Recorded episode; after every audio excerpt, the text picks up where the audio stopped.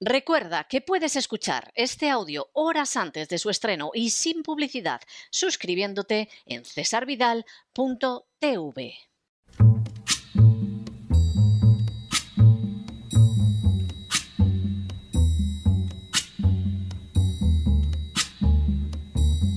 La voz con César Vidal desde el exilio. When the night has come and the land is dark and the moon is the only light we'll see. No, I won't be afraid. Oh, I won't be afraid just as long as you stand, stand by me. Muy buenos días, muy buenas tardes, muy buenas noches y muy bienvenidos a esta nueva singladura de La Voz. Soy César Vidal, hoy es el miércoles 9 de febrero de 2022 y me dirijo a los hispanoparlantes de ambos hemisferios, a los situados a uno y otro lado del Atlántico y como siempre lo hago desde el exilio. Corría el año 1553 cuando accedió al trono de Inglaterra María Tudor. Entre sus primeros pasos de gobierno estuvo el de imponer el catolicismo como la religión oficial de Inglaterra y proceder a la persecución de los no católicos. De la ferocidad de su conducta, que le valió el apodo de Bloody Mary o María la Sanguinaria, da cuenta que en solo cinco años de reinado ejecutara a más de 300 personas, 56 de ellas mujeres, por el simple hecho de no ser católicos. En términos proporcionales, la cifra equivaldría hoy en día a más de 5.500 víctimas. Es decir, por motivos religiosos y en menos de un lustro, María Tudor dictó la muerte de más de cinco veces y media todas las víctimas mortales de la organización terrorista ETA en más de medio siglo. Millares de ingleses salvaron la vida y la libertad optando por el exilio, pero entre ellos no se encontró Thomas Kramer. Tras un confinamiento solitario de 17 meses en la prisión de Bocardo, Kramer fue sometido a juicio por herejía. Aunque el proceso se celebró en Inglaterra, estuvo situado bajo la jurisdicción papal, viniendo el veredicto desde Roma como forma de presionar a Kramer para que abandonara sus puntos de vista basados en la Biblia y aceptara a los católicos, se le obligó a ver la ejecución en la hoguera de Latimer y Ridley, dos teólogos reformados. Fue entonces cuando se le sacó de prisión y se le condujo a la casa del deán de la Christ Church con la finalidad de convencerlo para que se pasara al bando católico. De llevar a cabo esa tarea se encargó un dominico llamado Juan de Villagarcía. Finalmente, Kramer, sometido a todo tipo de presiones, anunció que abandonaba las enseñanzas contenidas en la Biblia y que regresaba a la Iglesia Católica. Así, la Reina María decidió organizar una ceremonia pública en la que Kramer proclamaría su fe en la Iglesia Católica. De esa forma, pretendía afianzar la propaganda oficial en favor de la imposición del catolicismo en Inglaterra. El 21 de marzo de 1556, Kramer compareció en un servicio público en la University Church. Pero lo que sucedió entonces fue muy diferente de lo que esperaban los organizadores del acto. Tras exhortar a obedecer a la reina María y a su esposo, el príncipe español Felipe, Kramer afirmó que no se apartaría de la enseñanza de la Biblia y concluyó con firmeza. Y por lo que se refiere al Papa, lo rechazo como un enemigo de Cristo y anticristo con toda su falsa doctrina. Ciertamente aquello no era lo que habían esperado que declarara, de manera que se abalanzaron sobre él y lo arrastraron al lugar donde seis meses antes habían sido quemados Latimer y Ridley. Las últimas palabras de Kramer antes de morir en medio de las llamas fueron, Señor Jesús, recibe mi espíritu, veo los cielos abiertos y a Jesús en pie a la diestra de Dios. Tras un acto convocado única y exclusivamente para que se sometiera a la Reina María y al Papa y respaldara con sus palabras el discurso oficial, Kramer había mostrado una integridad tan intachable, un apego tan inquebrantable hacia la verdad y una denuncia tan innegable del mal que la pagó con su muerte en la hoguera, pero a pesar de todo, dio testimonio no de lo que deseaba la reina sanguinaria, sino de lo que había en lo más profundo de su conciencia. En las últimas horas hemos tenido nuevas noticias de cómo se desmorona de manera acelerada el relato oficial sobre las denominadas vacunas contra el coronavirus.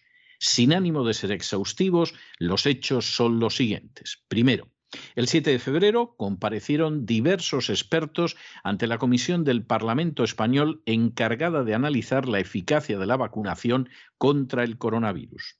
Segundo, a propuesta del Partido Socialista y de Unidas Podemos, compareció ante la Comisión del Congreso Joan Ramón Laporta Roselló.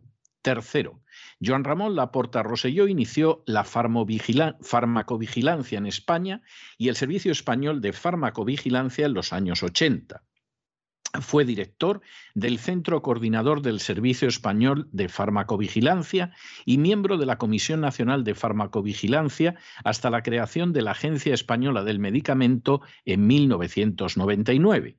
Y desde esa fecha hasta la actualidad ha sido experto externo de esta institución, durante un tiempo fue miembro de su consejo asesor y fue igualmente presidente del Comité de Medicamentos Esenciales de la Organización Mundial de la Salud en el año 2004. Cuarto, Igualmente, Joan Ramón Laporta Rosselló ha publicado más de 250 trabajos originales de investigación en farmacología clínica, farmacovigilancia y farmacoepidemiología y dirigió el Centro Colaborador de la Organización Mundial de la Salud en farmacoepidemiología hasta el año 2017.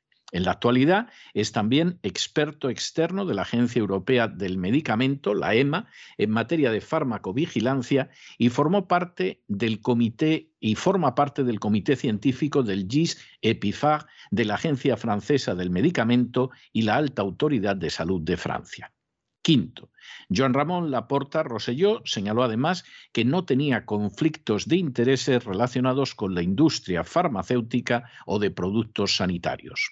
Sexto, Laporta indicó que podía aportar comentarios sobre tres cuestiones, la farmacovigilancia de las vacunas y el papel de las agencias reguladoras, la EMA en el caso de la Unión Europea y la Agencia Española del Medicamento en España, algunos aspectos de la campaña de vacunación y derechos de propiedad intelectual sobre las vacunas. Séptimo, en relación con farmacovigilancia, Agencia Española del Medicamento y la Agencia Europea del Medicamento, la EMA, Laporte comenzó diciendo que los procedimientos seguidos en España para hacer frente al coronavirus habían tenido escasos resultados si se exceptúan los relativos a la alta tasa de vacunación alcanzada. Octavo, a continuación, Laporte afirmó que análogamente los informes de farmacovigilancia de la Agencia Española del Medicamento, el último, el duodécimo, publicado el 26 de enero de 2022, informan de más de 55.000 notificaciones de efectos adversos hasta el 9 de enero de 2022. De estas, 375 tuvieron desenlace mortal y más de 11.000 hay que calificarlas como graves. Noveno, Laporte añadió que a pesar de que en esta fecha se estaba iniciando la vacunación infantil y de adolescentes y de que se citan 872 e efectos adversos en menores de 20 años, el informe no comenta los casos en este grupo de edad, precisamente el que concita mayores incertidumbres sobre la conveniencia de la vacunación. Décimo, tras indicar el fracaso de la política seguida hasta entonces, Laporta indicó que deseaba comentar algunas cuestiones técnicas que puede entender cualquier ciudadano, que creo que les pueden ser útiles. Desarrollaría así a continuación 12 consideraciones. Un décimo. La primera consideración de Laporta consistió en afirmar que las primeras vacunas disponibles contra la COVID-19 en España y las más utilizadas hasta el día de hoy han sido Comimarty de Pfizer y Spikevax de Moderna. Estas dos vacunas se basan en una nueva tecnología. Así como las vacunas tradicionales son gérmenes atenuados o porciones de ellos que estimulan el sistema inmunitario, las vacunas de ARN mensajero introducen un ácido nucleico que da instrucciones a células de la persona vacunada para que fabrique una proteína del virus, la spike protein, que a su vez estimulará el sistema inmunitario. Las llamadas vacunas de Pfizer y Moderna no son verdaderas vacunas décimo. Tras afirmar que las denominadas vacunas contra el coronavirus no son verdaderas vacunas, Laporta afirmó, son fármacos basados en una tecnología nunca usada en terapéutica hasta ahora y menos en campañas masivas. De ahí que la vacunación masiva supuso un gran experimento global sin precedentes en la historia. Décimo tercero. A continuación, Laporta señaló cómo se habían manipulado los resultados de los primeros EC sobre las vacunas de Pfizer y de Moderna. Publicados en diciembre de 2020, mostraron valores de eficacia preventiva de 90% o más. Parecían convincentes. Décimo cuarto. Como muestra de la nula fiabilidad de esa información preliminar, Laporta señaló que, por ejemplo, en el EC sobre la vacuna Pfizer-BNT de más de 43.000 participantes, solo 5 fueron mayores de 85 años y solo un 4% mayores de 74 años. Sin embargo, continuó, como todos sabemos, la vacunación comenzó en los mayores de 80 años. La primera persona vacunada en España tenía 96 años. Décimo quinto. Por añadidura y continuando con la escasa fiabilidad de las denominadas vacunas, Laporta indicó que recientemente el British Medical Journal describió irregularidades en el ensayo de Pfizer conocidas como el Pfizer Gate. El fraude es habitual a menudo en la catalogación y archivo de los acontecimientos adversos. También se comete fraude en los EC sobre vacunas. Décimo Sexto, como argumento añadido en favor de que han existido fraudes relacionados con la eficacia de las vacunas, Laporta añadió, estoy autorizado a contarles un ejemplo. En colaboración con RISC, hemos entrevistado y revisado hasta ahora la historia clínica de tres participantes en ensayos clínicos, uno en Pfizer en adultos, uno en Pfizer Pediatría y uno en el de adultos de AstraZeneca, que han padecido efectos adversos graves e incapacitantes y que han sido literalmente desaparecidos de los informes de estos ensayos. Puedo decir que no es cierto que no se registraran acontecimientos adversos graves en los EC. Por el contrario, comenzamos a tener constancia de que algunos problemas fueron escondidos debajo de la alfombra. Estos casos se harán públicos dentro de unas semanas en la web de RISC. Décimo séptimo. Laporta señaló a continuación que además del fraude también es habitual la presentación tendenciosa de los resultados de los EC. Esta tendenciosidad consiste, por ejemplo, en expresar la eficacia en términos relativos y no absolutos, como se hizo en el caso del ensayo de Pfizer, o en ocultar determinados resultados en el artículo publicado. Por ejemplo, en los ensayos de comprobación de la vacuna Pfizer se registraron 14 muertes en el grupo placebo y 15 en el grupo vacunado. En el de Moderna se registró el mismo número de muertes, 14 en cada grupo. A pesar de ello, el número de fallecimientos no apareció ni siquiera mencionado en los artículos del NEJM. Décimo octavo. En ese momento de su exposición, Laporta realizó una afirmación lapidaria. No, señorías, los ECE no han demostrado que las vacunas salven vidas. Para añadir unos instantes después, las llamadas evidencias sobre las vacunas no tenían nada de cierto, nada de claro y sí, muchas patentes. Décimo noveno.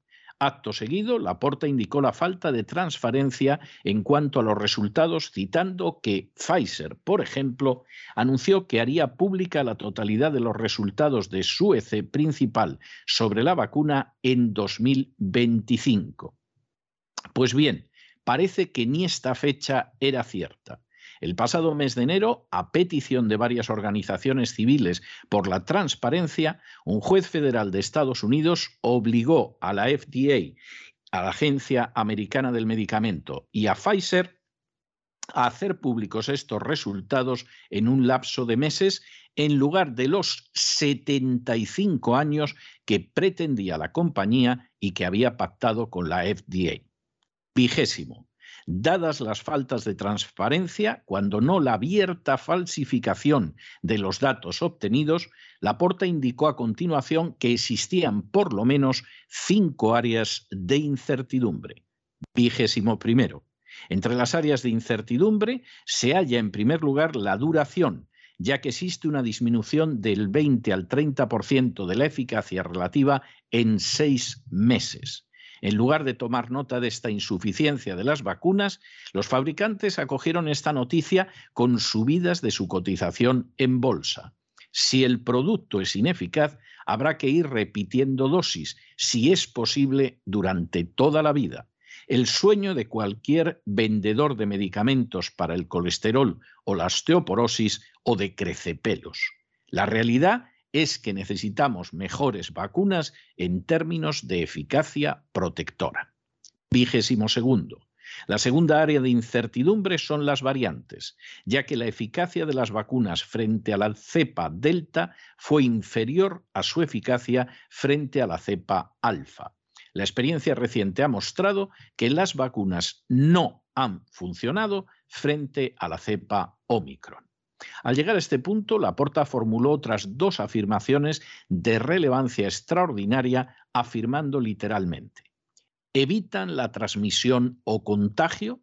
Está claro que las vacunas no evitan la transmisión de la enfermedad, de modo que el pasaporte o certificado COVID carecía de base científica y además puede haber contribuido a aumentar el número de casos, puesto que daba una falsa sensación de seguridad a quienes lo obtenían. Vigésimo tercero.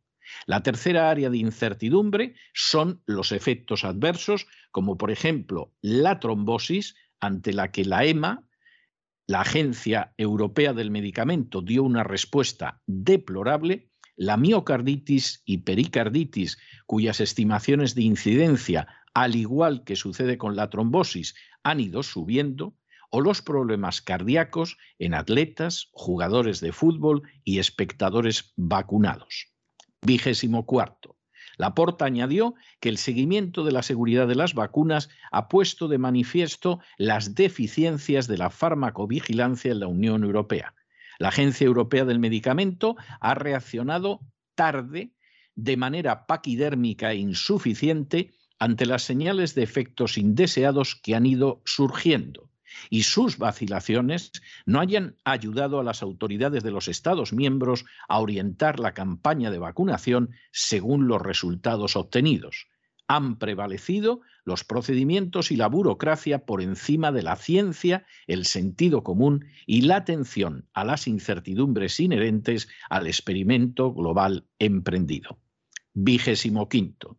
De manera sobrecogedora, Laporta añadió a continuación que la pésima actuación de la Agencia Europea del Medicamento se debe a que está financiada en más de un 80% con las tasas aportadas por las compañías farmacéuticas. Está concebida para autorizar la comercialización de medicamentos y vacunas, pero no para interactuar con los sistemas sanitarios de los Estados miembros. Vigésimo sexto. Remachando esta afirmación, Laporta afirmó que la legislación europea sobre farmacovigilancia está más concebida para proteger a las compañías farmacéuticas que para proteger a los ciudadanos. Vigésimo séptimo. Acto seguido, Laporte indicó que apenas se había hecho uso de las bases de datos sanitarios en España, lo que indica que ese sistema es un mero receptor pasivo de mensajes de clara intencionalidad comercial, un comprador ignorante de tecnología que a menudo paga humo a precio de oro. Vigésimo octavo Igualmente, según Laporta, la pandemia también ha puesto en evidencia la existencia de un enorme mercado de explotación de bases de datos sanitarias para estudios epidemiológicos canalizado por la Agencia Europea del Medicamento de manera no democrática, incluso colonialista, en connivencia con centros universitarios adictos. Vigésimo noveno. A continuación, Laporta señaló cómo la mortalidad en las residencias de ancianos fue 57 veces más alta que entre el resto de la población. Acto seguido, indicó cómo los factores de riesgo de morir en una residencia son sin duda la edad y la pluripatología, pero también la mala atención y la polimedicación innecesaria. Así, una amplia variedad de fármacos que ya eran de consumo generalizado antes de la epidemia incrementan el riesgo de neumonía y la mortalidad por neumonía, de modo que al comienzo de la epidemia era de esperar que también incrementaran la mortalidad por COVID-19. Por ejemplo, hace años que se sabe que los fármacos neurolépticos duplican o incluso cuadruplican el riesgo de neumonía. En Cataluña, unas 100.000 personas mayores de 70 años los consumen de manera continuada. Al inicio de la pandemia consumían neurolépticos 22.000 de las 64.000 personas que vivían en residencias. Tras citar medicamentos como el tramadol o fentanilo, el lorazepam, el orfidal, el prozac, la lírica o el orneplazol, que incrementan sensiblemente el riesgo de neumonía, Laporta indicó que un 75% de los mayores de 70 años consume como mínimo uno de estos fármacos. Trigésimo. Laporta señaló acto seguido cómo el 8 de abril del año 2020 envió un informe sobre esta cuestión a la Agencia Española del Medicamento, pero la agencia que tiene la función legal de delimitar las indicaciones de cada medicamento comercializado no hizo nada. Trigésimo primero. Laporta señaló que como mínimo un 40% de las personas expuestas a estos fármacos los reciben sin justificación clínica alguna. Para algunos medicamentos, el consumo injustificado puede ser del 80%.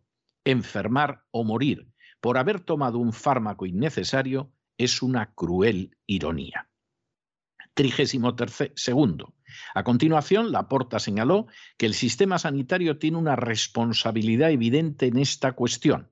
Este Parlamento aprobó hace unos años la desgrabación de los ingresos en especies recibidos para formación por los profesionales sanitarios.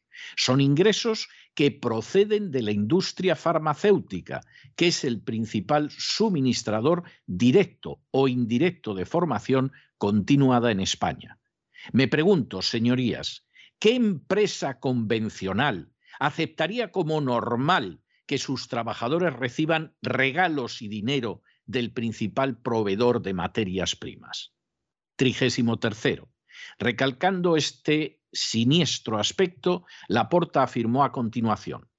Varios estudios y análisis comparativos han mostrado que España es el miembro de la Unión Europea más permisivo en materia de conflictos de intereses y relaciones opacas de profesionales sanitarios con las compañías farmacéuticas. Lo mismo ocurre con las sociedades médicas y sus expertos.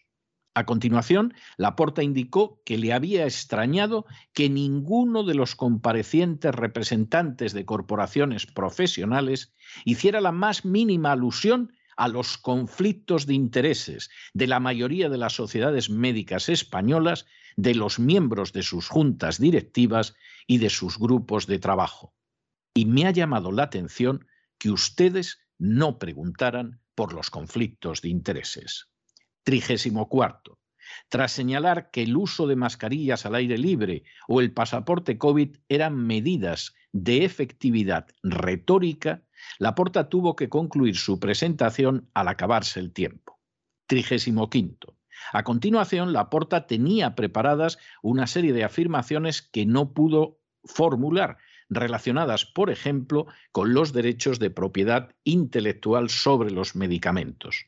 Laporta pretendía decir que limitarla no implicaría daños, no solo porque las compañías farmacéuticas siguen siendo escandalosamente lucrativas, sino también porque la idea de que la industria se concentra en los fármacos más necesarios está lejos de la realidad. Por una parte, solo de un 2 a un 3% de los nuevos medicamentos son avances importantes y entre un 9 y un 11% ofrecen solo alguna ventaja modesta sobre productos anteriormente disponibles. El resto no aporta avances clínicos. Por otra parte, hay grandes necesidades de investigación desatendidas por la industria, como el paludismo, la tuberculosis multiresistente y la resistencia a antibióticos. 36. Terminada la intervención de la Porta, a la que solo asistieron tres diputados, la perteneciente a Podemos dejó de manifiesto un claro desconcierto, porque la Porta no había dicho lo que teóricamente tenía que haber dicho. 37. Aún más escandalosa fue la postura de la diputada socialista que se dedicó a intentar refutar la intervención de Laporta, insistiendo en que en contra de lo que había afirmado el especialista, las vacunas sí que salvan vidas y repitiendo el argumentario oficial. 38. La prolija intervención de la diputada socialista llevó a la porta a decir que no era antivacunas y que incluso era partidario de que la gente se vacunara una o incluso dos veces. Pero aún así afirmó que la tercera y la cuarta dosis eran tecnoidolatría, que en niños y adolescentes posiblemente la vacuna causaba más muertes que el coronavirus y que las vacunas no evitaban la transmisión de la enfermedad. Trigésimo noveno. De manera bien reveladora, los medios de comunicación silenciaron totalmente la intervención de Laporta, con la excepción de la sexta, que lo calificó de negacionista.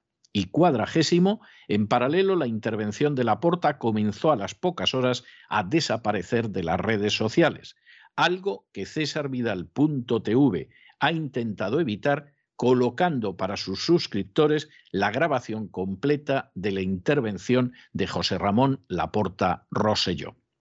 La intervención hace apenas 48 horas de José Ramón Laporta Rosselló marca un hito innegable en el conocimiento de la realidad de la epidemia del coronavirus y de las denominadas muy impropiamente vacunas.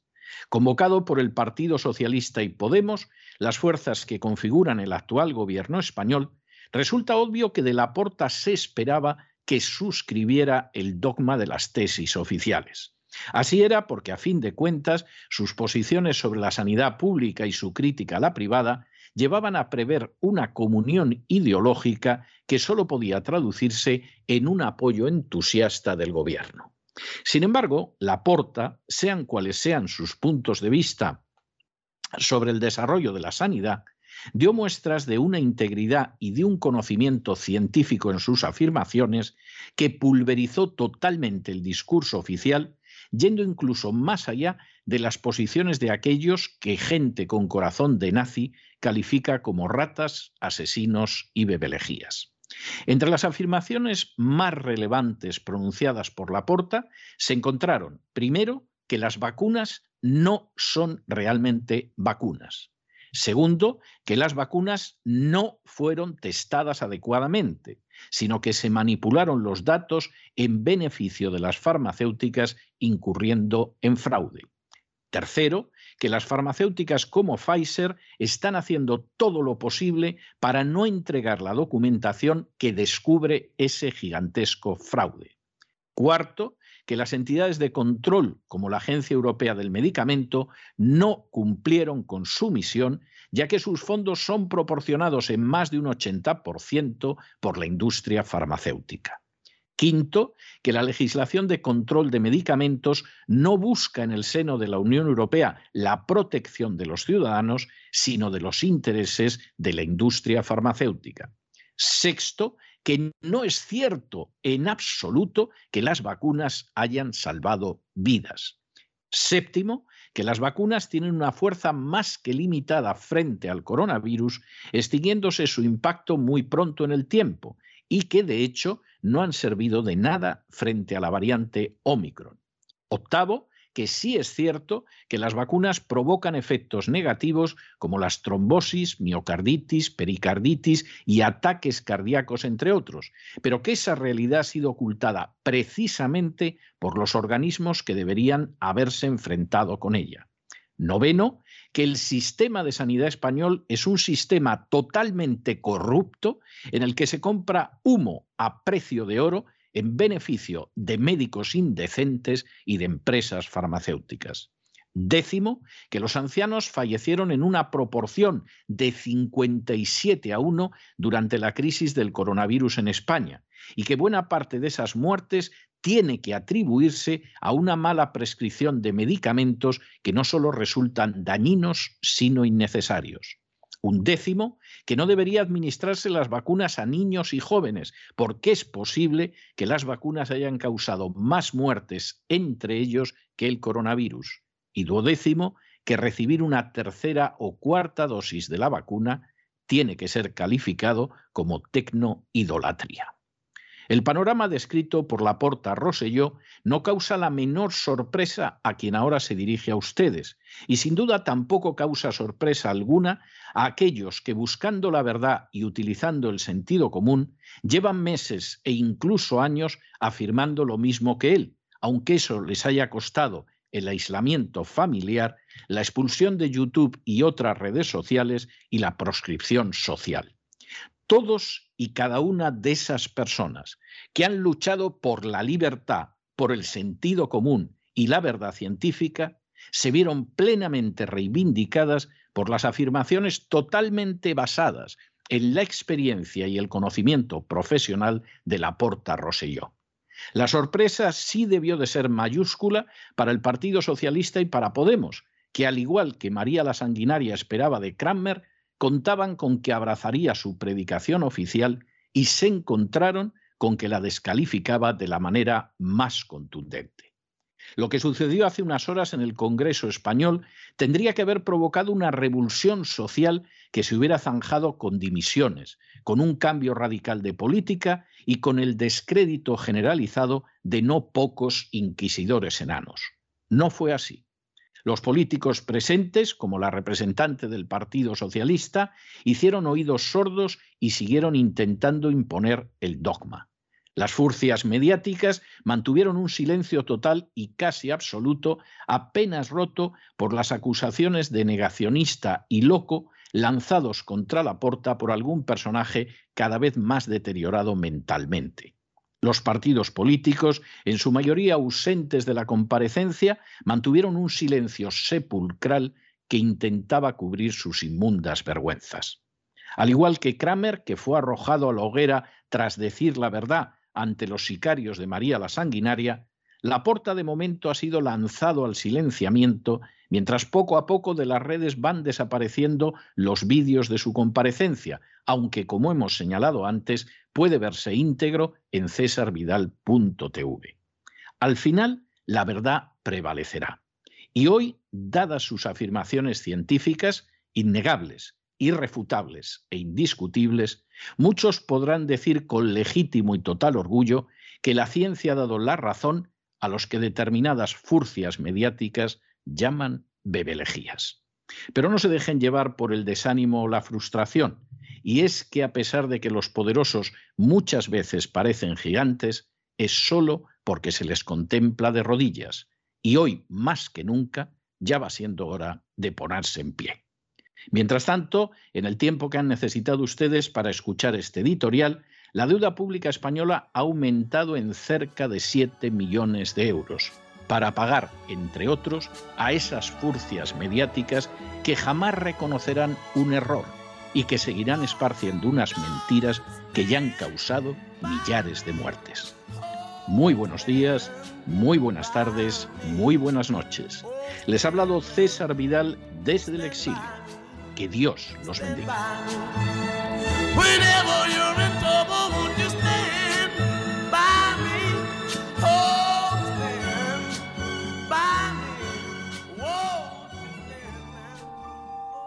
Esta sección está patrocinada por crowdfunding con el siguiente mensaje. Nuestro Señor Jesucristo, el único Dios verdadero, es misericordioso y nuestro Salvador.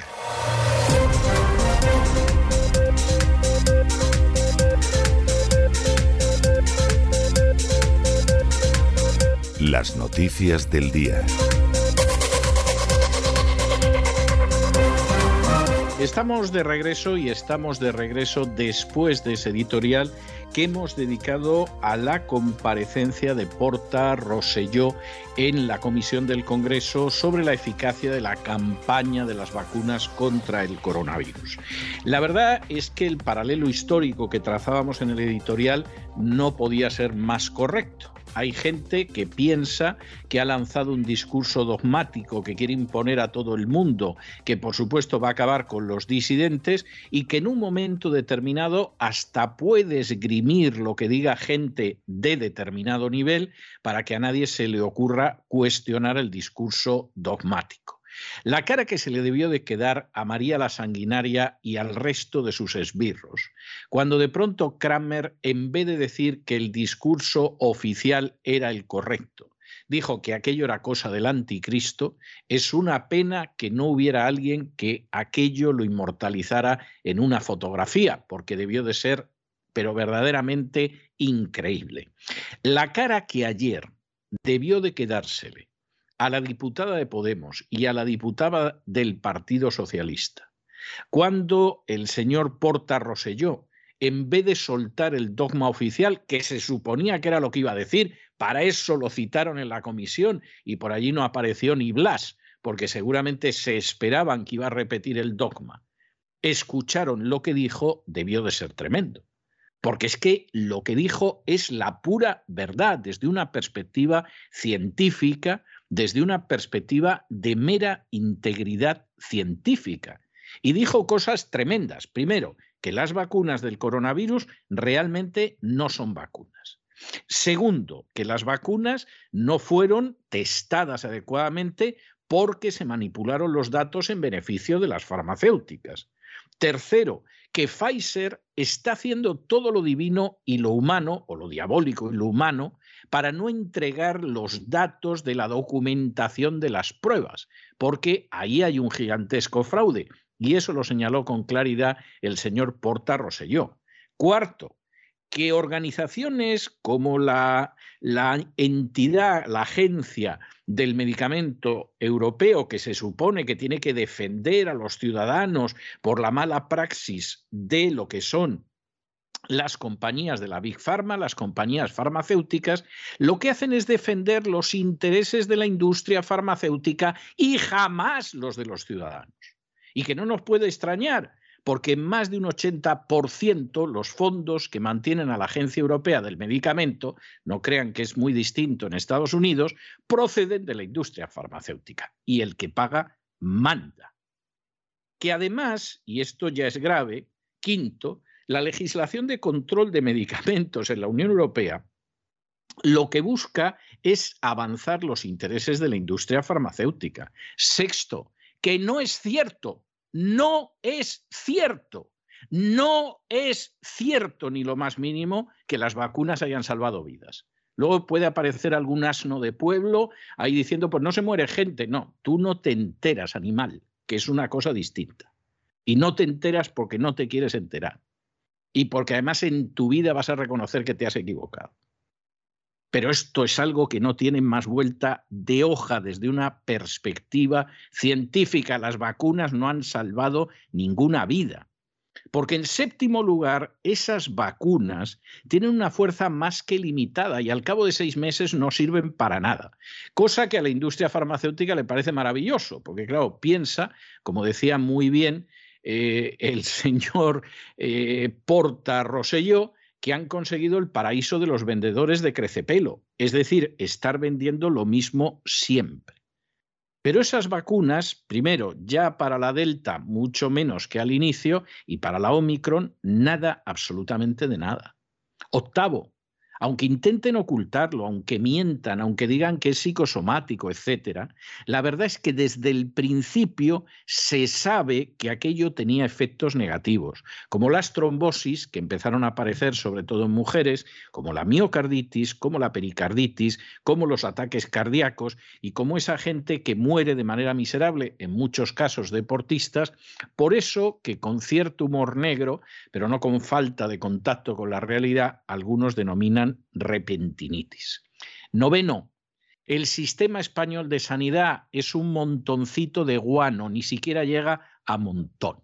Es un sistema corrompido hasta las trancas, en el cual, aprovechando el dinero que los sicarios de la agencia tributaria sacan a los ciudadanos, hay quien compra a precio de oro, pero el oro que viene de los bolsillos de los ciudadanos, humo y eso para beneficio de médicos corruptos, eso para beneficio de políticos corruptos y eso para beneficio de unas empresas farmacéuticas corruptas.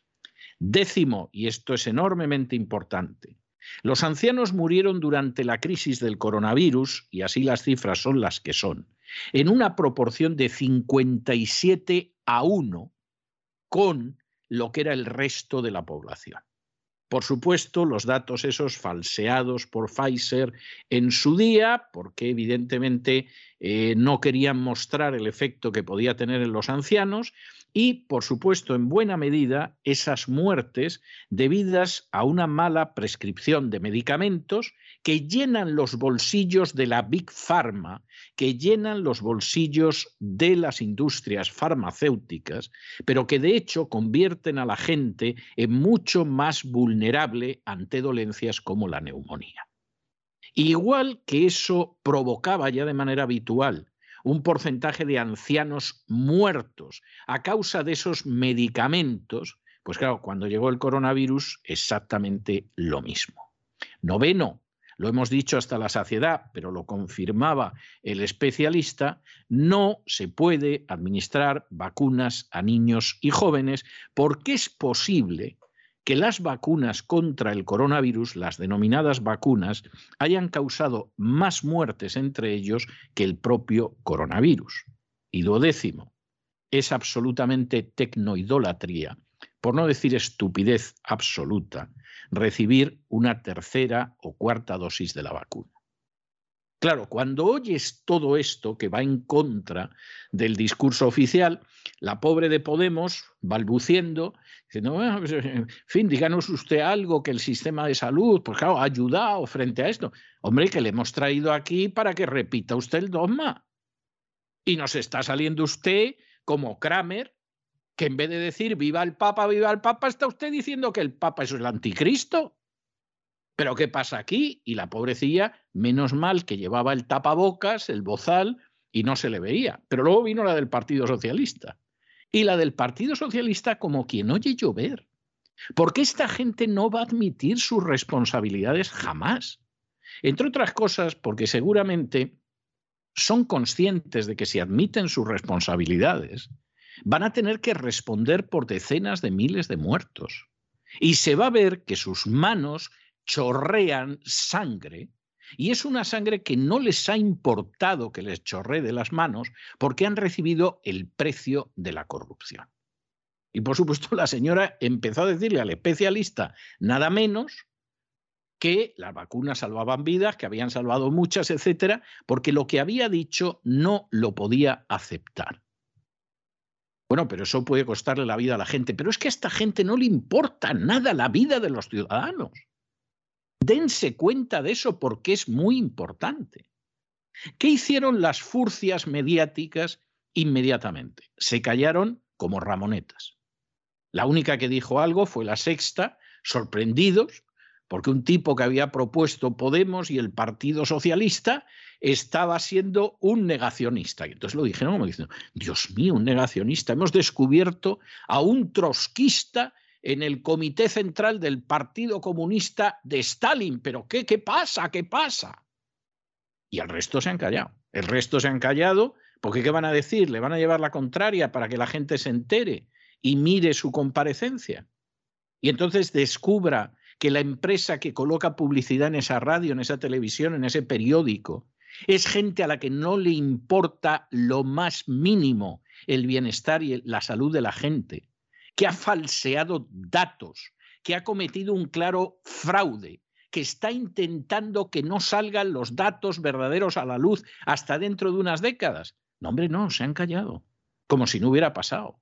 Luego siempre está el tonto de la colina, que ese de pronto aparece y con eso de que, en fin, no puede dar su brazo a torcer, no puede reconocer que se ha equivocado, es infalible, etcétera, etcétera, pues encima se mete con un especialista de este nivel. Más de 200 publicaciones médicas visadas por pares. Esto no es que tú escribes lo que quieres y en fin, allá cada uno. Y dices que la Tierra es plana. No, no, no, no, no, no. Visadas por pares porque es un personaje que es una primerísima espada a nivel internacional, no solo español, no solo europeo, a escala internacional. Y un personaje así, que incluso hay toda una rama de la acción médica que en España la empezó él en los años 80, de pronto te sale el enano de la jungla poniéndolo verde y diciendo que está loco y tú dices, pero bueno, este hombre, este hombre ha perdido absolutamente la cabeza, o sea, todo el mundo se calla, porque si dicen que este existe, la gente se va a enterar y todavía hay alguno que va y lo ataca en público. De verdad, hay gente que, que ya está en un estado de deterioro psicológico, pero verdaderamente grave, de, de, de tratamiento directo por un especialista. Ahora bien, lo que apareció, y no tienen ustedes nada más que escuchar eso, y escúchenlo rápido o vayan a cesarvidal.tv para ver la comparecencia completa, porque la están sacando de las redes sociales a una velocidad de vértigo, lo que apareció realmente es que no tenía más vuelta de hoja. La ciencia da la razón a esa gente que ha defendido la libertad, que ha defendido la verdad, que ha defendido el sentido común, que ha defendido la decencia y a los que otros, de la manera más miserable, han perseguido, han proscrito, les han hecho la vida imposible en su familia, los han echado del trabajo, les han impedido entrar incluso en un restaurante como si fueran los judíos en el Tercer Reich. Y además los han llamado ratas y los han llamado asesinos y los han llamado bebelejías y los han llamado de todo, incluso han pedido públicamente su exterminio. Pues esa gente es a la que la ciencia le ha dado la razón. Esa gente proscrita que ha tenido que soportar a los familiares necios, que ha tenido que soportar a las furcias mediáticas, que ha tenido que soportar un sistema de sanidad que compra a precio de oro mediante la corrupción lo que solo es humo de las farmacéuticas.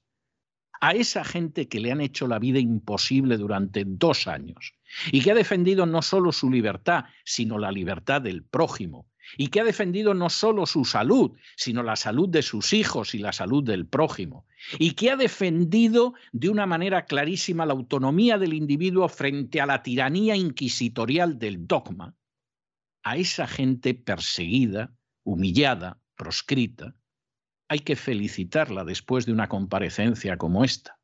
Porque aunque las furcias mediáticas lo nieguen o lo oculten o se dediquen a dar con los cuernos contra esa realidad, la ciencia da la razón de manera indiscutible a esos que algunos han denominado ratas, asesinos y bebelejías. Y el hecho de que la ciencia al final dé la razón a los bebelejías no se lo voy a ocultar. A quien ahora se dirige a ustedes le da una inmensa satisfacción. Qué pena que al final, para que la verdad eh, salga, se confundan, tenga que suceder que se confundan dos partidos políticos y citen a una persona pensando este es de nuestra cuerda y no va a decir nada más que maravillas de nosotros, y sea una persona íntegra, competente y profesional que diga, no, las vacunas no han salvado una sola vida, no, las vacunas no son vacunas, no, las vacunas no impiden el contagio, No, el pasaporte COVID es una auténtica majadería y nuestro sistema sanitario que nos jactamos tanto de él es una vergüenza de corrupción. No es nada más que un entramado de alcantarillas, de incompetencia y de corrupción que seguramente causan miles de muertes que no se pueden detectar, como la de esos ancianos, recetando lo que quiere la industria farmacéutica y destrozando la salud de inocentes. Y eso es el mejor sistema de sanidad del mundo, el cuarto mejor del mundo. Claro, hay, que justificar la manera en que roban a manos llenas a los ciudadanos los sicarios de la agencia tributaria para entregárselo a las castas privilegiadas. Y una de las cosas, el sistema sanitario. El sistema sanitario es un montoncito de guano que apesta a corrupción y que es responsable de miles de muertes, que se van a multiplicar además este año. Porque con toda la gente que con la historia del coronavirus no se ha atendido, no se ha recibido, no se ha diagnosticado y se sigue sin atender, sin recibir y sin diagnosticar, vamos a tener un montón de muertes, de esas que las vacunas no evitan. Y entramos en las noticias del día. La primera noticia es fastuosa. El gobierno socialcomunista ha acordado con los sindicatos subir el salario mínimo a mil euros. Mil euros al mes. Esto está muy bien pensado, porque evidentemente el gobierno dice, yo tengo que aguantar este año. A finales de este año, inicios del que viene, hay elecciones generales. Y yo tengo que contentar a la gente. Y una de las formas de contentarlo pues es que subo el salario mínimo. La gente se pone muy contenta porque digo, ah, salario mínimo que sube este gobierno que se preocupa por nosotros, por los trabajadores. Lo parece, pero esto es un rebuzno y una muestra de ignorancia económica terrible. Esto era algo que hacía un personaje que era ministro de Franco, un camisa vieja de la Falange, que era José Antonio Girón de Velasco. Y Girón de Velasco, que fue durante muchos años en los gobiernos de Franco ministro de Trabajo, hasta que después de 20 años de fracaso económico desastroso del franquismo, más de la mitad de la duración del franquismo, fue un desastre económico por los socialistas de camisa azul de la Falange, pues Franco se lo quitó de encima, llegó el plan de estabilización y España despegó un poquito más de una década un poquito más de una década, porque ya en el 73 el pinchazo fue mayúsculo, porque no tenían ni idea de cómo enfrentarse a la crisis del petróleo y empeoraron las cosas. Pero hubo una década buena, que fue la de los 60, los dos primeros años de los 70, y, y, pare usted de contar. Eso fue todo el éxito del franquismo. Y como venía España de tan atrás, pues claro, en el momento en el que crecieron, crecieron una barbaridad, claro, porque venía de muy atrás y de 20 años de fracaso económico del franquismo. Y uno de los causantes era el señor Girón, que como no tenía ni idea de economía, llegó a la conclusión de que con subirle los salarios a los obreros salían adelante. ¿Qué provocaba eso? Pues provocaba una espiral de inflación que al final el obrero ganaba más, pero como todo subía más, resulta que vivía peor. Pero eso sí, muchísima gente seguía recordando todavía en los años 70 a Girón diciendo que era el único que había hecho algo por los obreros. Sí, provocar una inflación que los destrozaba económicamente, pero los obreros veían que les iban a subir el salario y se ponían los pobres tan contentos porque tampoco sabían economía. Y con esto sucede igual. Es decir, el gobierno sube el salario mínimo a mil euros, esto implica subir también la parte que los empresarios tienen que entregar a la máquina devoradora e insaciable del Estado, y esto va a significar inflación en un momento en que la inflación no pasa por sus mejores épocas y junto con la inflación más desempleo. Pero no cabe la menor duda de que el gobierno va a lanzar ese mensaje. Por supuesto, la patronal, la COE, ha dicho que no. Suponemos que dentro de la COE, Pfizer, que manda un montón, pues también les habrá dicho ni se os ocurra. Y aquí lanzamos el mensaje de que efectivamente este gobierno social comunista no abandona a nadie, se porta bien con todos, va a salir adelante y dentro de menos de un año hay elecciones Y no den ustedes por seguro que Pedro Sánchez se va de la Moncloa, por lo menos que el Partido Socialista se va de la Moncloa. Examinamos estas y otras noticias que les afectan y vaya si les afectan con la ayuda absolutamente irrenunciable de María Jesús Alfaya. María Jesús, muy buenas noches. Muy buenas noches, César. Muy buenas noches a los oyentes de la voz. El Gobierno ha acordado con los sindicatos subir el salario mínimo interprofesional a 1.000 euros, con efectos retroactivos desde el 1 de enero. Ha ignorado las recomendaciones de la patronal. El secretario general de Comisiones Obreras, Unai Sordo, ha señalado que 1,8 millones de salarios se verán mejorados y el objetivo es elevarlo hasta el 60% del salario medio el próximo año lo que dice ayudará a reducir la brecha de género. Según el líder de comisiones obreras, el perfil más beneficiado por el alza será el de la mujer de entre 16 y 34 años, con contrato temporal que trabaja en la agricultura. Este nuevo salario mínimo interprofesional supone una subida de 35 euros al mes en 14 pagas, un alza del 3,6% que se sitúa muy próximo a las previsiones de inflación para este año. La COE rechazó por unanimidad el martes la propuesta del Gobierno. COE y CEPIME afirman que no es el momento de realizar esta subida en plena recuperación y con el riesgo de dañar la creación de empleo. Elevar los salarios mínimos es peligroso. Indicaron en un comunicado que esta medida parece responder más a una aspiración política en el seno del Gobierno que a la lógica económica. En declaraciones a los medios, la directora de Empleo y Diversidad de la COE, Rosa Santos, indicó que no ha habido en la cita que tuvo con el Gobierno más propuestas encima de la mesa. Fue algo como estos son lentejas, las tomas o las dejas. Además, desde la COE advierte que el alza afectará a más de 1,5 millones de nóminas y el problema estriba en el modo en el que cerca de 4.500 convenios colectivos ven por completo alterados los términos en los que se negociaron o están sometidos a presión para elevar los salarios en cuantías no previstas. Bueno, ¿y qué pasa? ¿Qué pasa en medio de esto si de pronto Pedro Sánchez sigue lanzando Mercedes no el automóvil, ni una señora que se llame Mercedes, no, regalos, dádivas ¿eh? a la gente porque las elecciones están aproximadamente a un año vista, puede que menos, y las quiere ganar. Pues hombre, está más claro que el agua. ¿Quién va a pagar eso? Vosotros, queridos niños. ¿Y de dónde va a salir el dinero? Pues de los sicarios de la agencia tributaria, que igual que los perros de la guerra, se les desata para que vayan a morder todo lo que encuentren a su paso. La agencia tributaria ya ha lanzado un aviso a autónomos y a negocios diciendo que les van a mandar una carta avisándoles de que les van a caer encima, que es algo verdaderamente tremendo. ¿Y a quiénes van a vigilar? Pues, por ejemplo, a los que tengan ingresos bajos. Y es para decir, pero bueno, vamos a ver, los sicarios de la agencia tributaria es que no les ha quedado ni un mínimo jirón, ni un trocito ni un pedacito chiquitín de vergüenza. No, no, que va, eso lo perdieron hace mucho. Los bonus hacen que desaparezca la vergüenza a una velocidad tremenda. Ustedes fíjense en el panorama.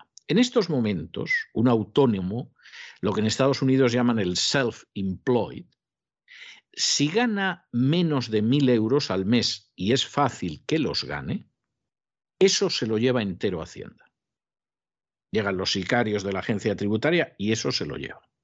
Bueno, vamos a suponer que ganan 1.200, que es una cantidad miserable. O sea, para vivir con eso en España, no digo ya para alimentar a una familia, verdaderamente lo tienes difícil.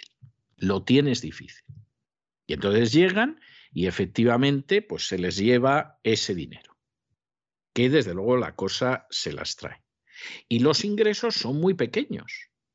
Y entonces nadie piensa, hombre, los ingresos son pequeños porque es que con todo lo que roban los buscabonus a esta pobre gente, obedeciendo órdenes, ¿eh? eso sí, obedeciendo órdenes, como Eichmann, pues claro, a esta pobre gente no le queda nada. No, señor, no, señor. Si no les queda nada, es porque lo esconden. Pero hombre, ¿cómo va a esconder nada el pobre zapatero remendón que hay en la esquina, si no hay nada más que ponerse delante y ver los cuatro que entran para que le arreglen unos tacones, etcétera. Pero hombre, ¿qué está usted diciendo? Es que lo esconden. Pero que no pueden esconder nada, si es que no les entra más. Y además, si tiene unos ingresos de menos de mil euros, el 100% se lo lleva a la agencia tributaria. Lo esconden. Pero hombre, eso tendrá usted que demostrarlo. No, señor, porque los buscabonus no necesitan demostrar nada. Lo que digan, aunque sea una mentira de lo más negra y podrida que ustedes imaginen, se da por verdad y hay que ir a juicio por ellos. Todavía tienen ustedes tiempo en lo que queda de este mes de febrero para ver el documental de hechos probados en cesarvidal.tv, donde se describe, además con especialistas, desde luego de muy primer nivel, lo que hace la agencia tributaria. Y a toda esta gente, pues evidentemente la van a robar. Pero es que si no, si no, ¿cómo podría comprar a precio de oro lo que es sumo el sistema de sanidad?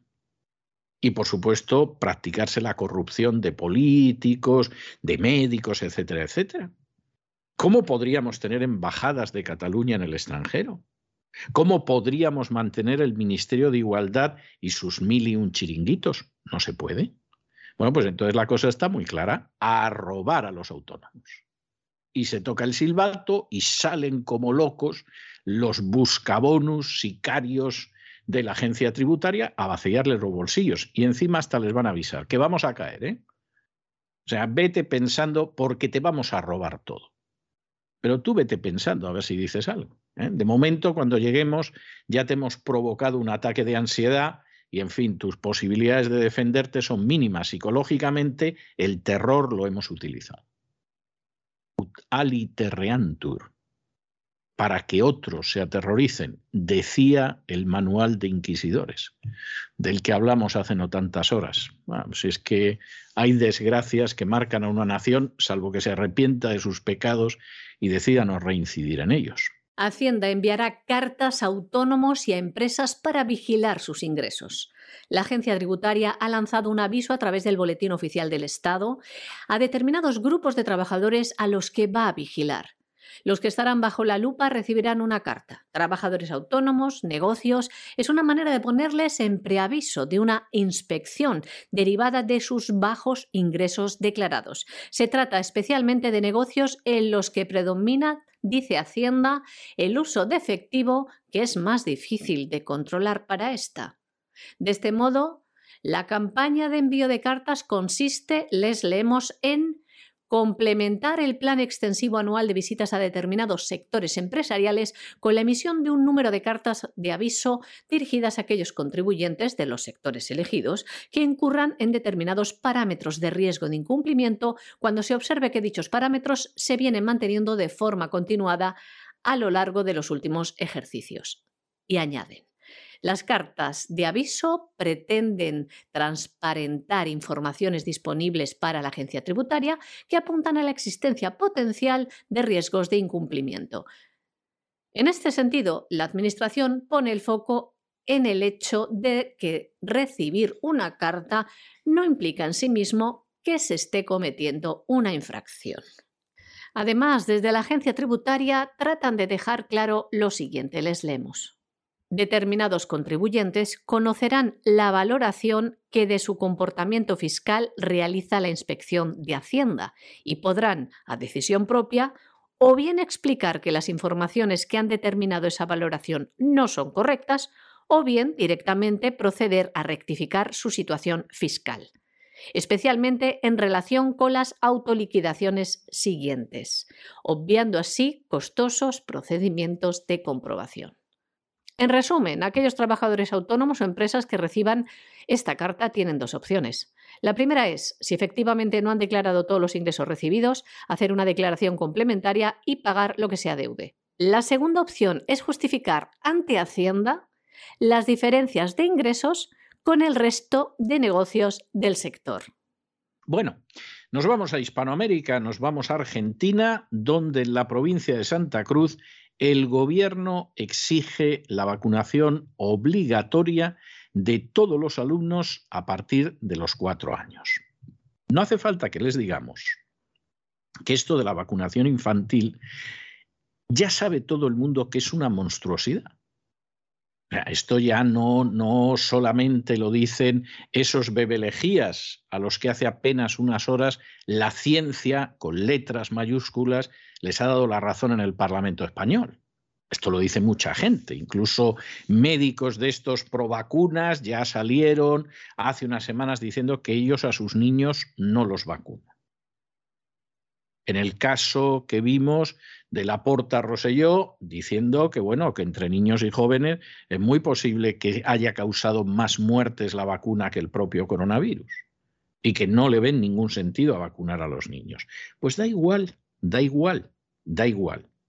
Porque en última instancia, con pase sanitario, con vacuna desde los cuatro años, aquí hay gente que saca su beneficio, que se apunta a la agenda globalista de la manera más miserable, y volvemos a encontrarnos un hecho que a mí me parece de una enorme gravedad, pero que cualquiera que escuche a diario la voz sabe que no exagero porque estamos trayendo ejemplos a diario.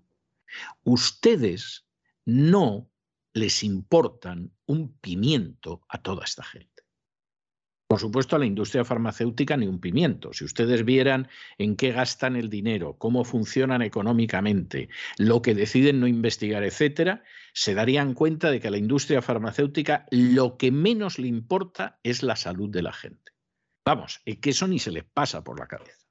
Luego te cuentan cosas y te dicen, hombre, pues si no investigáramos nosotros. Mentira, mentira investigan solamente aquellas cosas que les permiten cronificar las enfermedades. Es decir, que la enfermedad se convierta en crónica y, como diría el señor Laporta Roselló, sea el sueño del vendedor de crecepelo, que te lo vende para toda la vida. Pero ustedes no tienen nada más que ver dónde se sitúan las investigaciones que buscan, etcétera, etcétera, y a las compañías farmacéuticas la salud de la gente les importa un pimiento. Es más, la salud de la gente sería una inmensa desgracia para ellos. A los políticos les importan, en el caso de España, ni un pimiento. En el caso de España, hombre, habrá algún político que le preocupa su ayuntamiento, gente que cree que se puede mejorar el país y tal, pero el sistema como tal, lo único que les interesa es seguir expoliando, robando, saqueando a las clases medias, que son las que crean riqueza, para mantener a las castas privilegiadas. Y el que piense otra cosa, vamos, es que no se ha enterado. De los sindicatos no vamos a hablar. Del sistema sanitario, pues evidentemente hay médicos y enfermeras que son gente decente, honrada, pero el sistema como tal es de una corrupción que espanta y de una ineficacia que es para romper a llorar y los casos también que nos llegan a diario, pues sería para todos los días dar noticias de ese sumidero de inmundicia y corrupción que es el sistema sanitario español. Y no les voy a hablar de la Iglesia Católica porque, en fin, salvo la crucecita de la declaración de la renta, las inmatriculaciones y cosas de este tipo, les importa un pimiento. Si alguien piensa que Cáritas se mueve por caridad, es que verdaderamente no sabe el mundo en el que pisa. Si supiera el gran negocio que son esas ONGs, que se lo digan al padre Ángel, por ejemplo, no tendrían esa impresión. De manera que olvídense de que por ahí pueda venir algo. Y no lloren, no lamenten, no sientan, organícense ustedes. Organícense ustedes. Empiecen primero por proteger a sus familias y después a la gente cercana y organícense. Porque es la única manera de intentar sobrevivir el marasmo en el que estamos y el marasmo que se puede producir en un país como España. En otros, bueno, lo van a capear eh, más o menos, pero en el caso de España puede ser tremendo. Y van a tener un año, este año, de saqueo y gasto pero bueno, de esos que se baten récords. Y en Argentina, en la provincia de Santa Cruz, el gobierno exige la vacunación obligatoria a los niños contra el COVID-19. A todos los alumnos desde los cuatro años para poder asistir a las clases. A partir del próximo 2 de marzo, los alumnos que no se hayan vacunado no podrán acudir a las clases y tendrán que conformarse con quedarse en su casa y tener clases virtuales. El artículo 2 de la resolución 147 de este gobierno de la provincia de Santa Cruz establece lo siguiente. Aquellos estudiantes que no cuenten aún con el esquema de vacunación contra el virus SARS-CoV-2 iniciado tendrán clases virtuales aulas híbridas y otras estrategias pedagógicas alternativas. Por su parte, otra resolución, la número 146, indica que los docentes que no estén vacunados tienen que presentar una declaración jurada y un test PCR con resultado negativo por semana para poder presentarse a trabajar. Saben ustedes los precios de estos test PCRs y la incomodidad física de someterse a ellos. Como ven, están tratando de aislar, de señalar, de estigmatizar y segregar a los niños. Ya ven, en casa o en aulas híbridas u otras estrategias, dicen, pedagógicas alternativas. Santa Cruz es la única provincia argentina que exige el pasaporte COVID a los alumnos. El gobierno provincial de Alicia Kirchner se posiciona así contra el último criterio del gobierno central, que se planteó imponer el pasaporte COVID, pero finalmente desde los organismos, desde el Ministerio de Salud, dijeron que imponer una vacuna no obligatoria como requisito compromete un derecho que sí es obligatorio, el de educarse.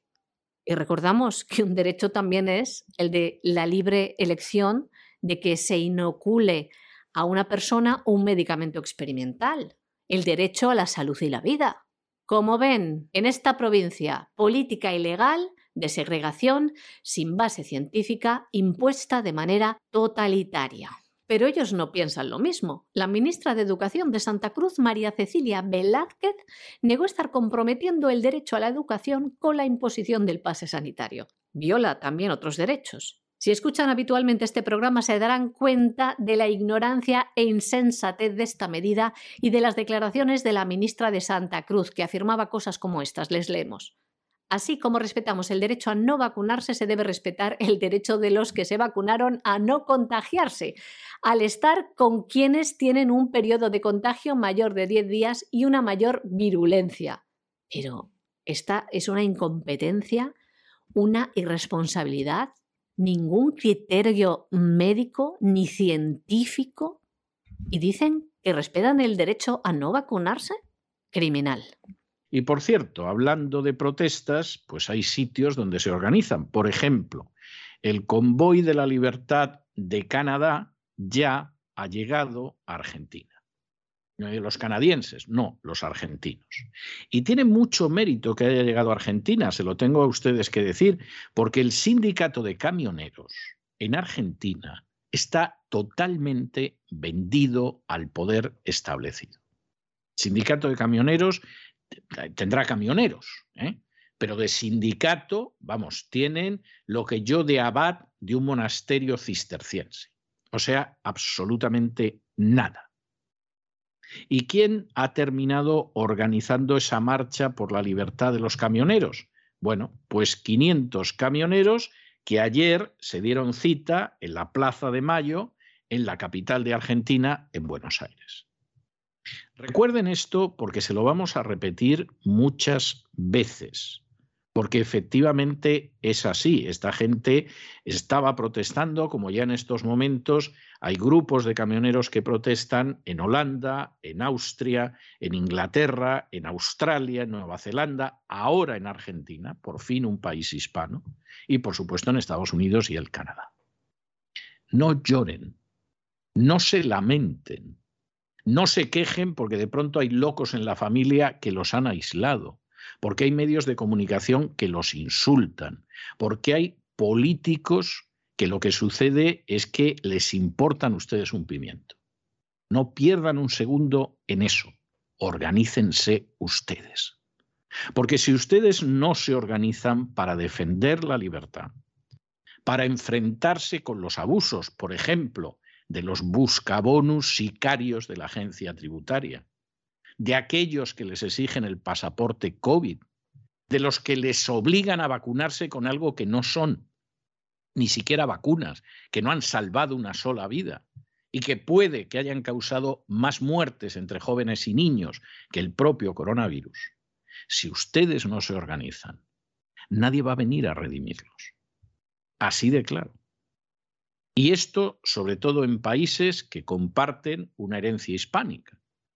En otros países, y no hay nada más que ver los que han empezado a organizarse, como puede ser el Canadá, Estados Unidos, la sociedad civil es una sociedad más activa. Tienen una herencia de resistirse frente al poder. Estados Unidos se creó sobre la base no de que el gobierno nos tiene que regalar cosas y arreglarnos situaciones, sino de que lo que tiene que garantizar el sistema es que el ciudadano se vea protegido del gobierno, que es una visión muy distinta a la que hay en España y a la que hay en Italia y a la que hay al sur del Río Grande. De modo que no pierdan ustedes el tiempo con eso, empiecen a organizarse. Primero en su familia, luego con los amigos y así sigan, porque es lo único que va a parar este inmenso tsunami de despotismo, de mentira y de prostitución que han impulsado las farmacéuticas, los políticos, los medios de comunicación, las ONGs. Un grupo de alrededor de 500 argentinos se sumaron este lunes pasado a las peticiones del Convoy de la Libertad de Canadá y otros convoyes que se siguen sumando alrededor del mundo pidiendo de manera pacífica el fin del pase sanitario de vacunas y las restricciones gubernamentales por el COVID-19.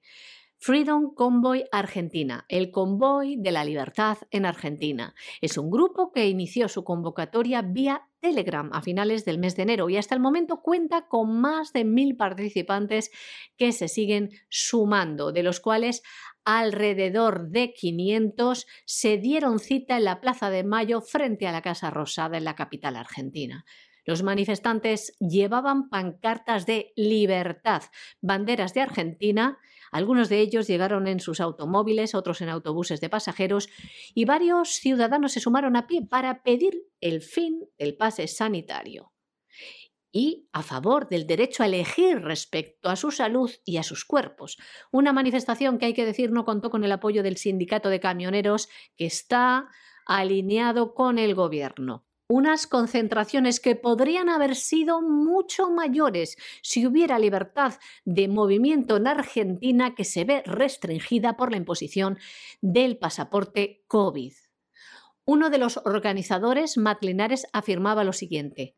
Esto ha llegado a un punto de inflexión en donde nuestras libertades y derechos más sagrados están siendo ultrajados. La gente ya ha aguantado demasiado y aún así me sorprende la tolerancia que han tenido. Espero que los próximos días se marque un antes y un después.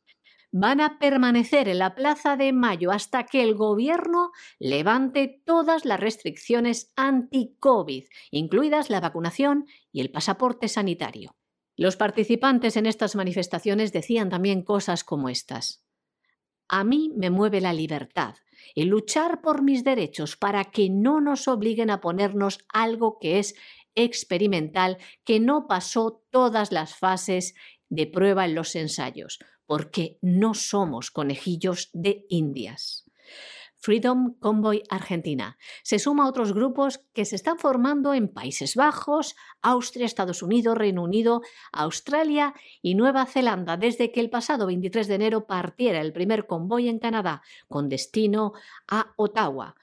Frido Convoy 2022 comenzó como una protesta contra la orden de vacunación del Gobierno federal de los Estados Unidos para los conductores de camiones que crucen la frontera entre Canadá y los Estados Unidos. Pero esto ha ido mucho más allá. Son muchos los que se han unido a este movimiento por las libertades. De hecho, los camioneros de Canadá siguen resistiendo en Ottawa pese al acoso del gobierno, que utiliza también contra ellos las fuerzas del orden, imponiéndoles sanciones de todo tipo. Está la presión al gobierno de Trudeau que estos camioneros valientes y toda la gente que se ha unido a ellos estén puestos en la picota, tachados de violentos. Tanto es así que el alcalde de Ottawa ha declarado el estado de emergencia.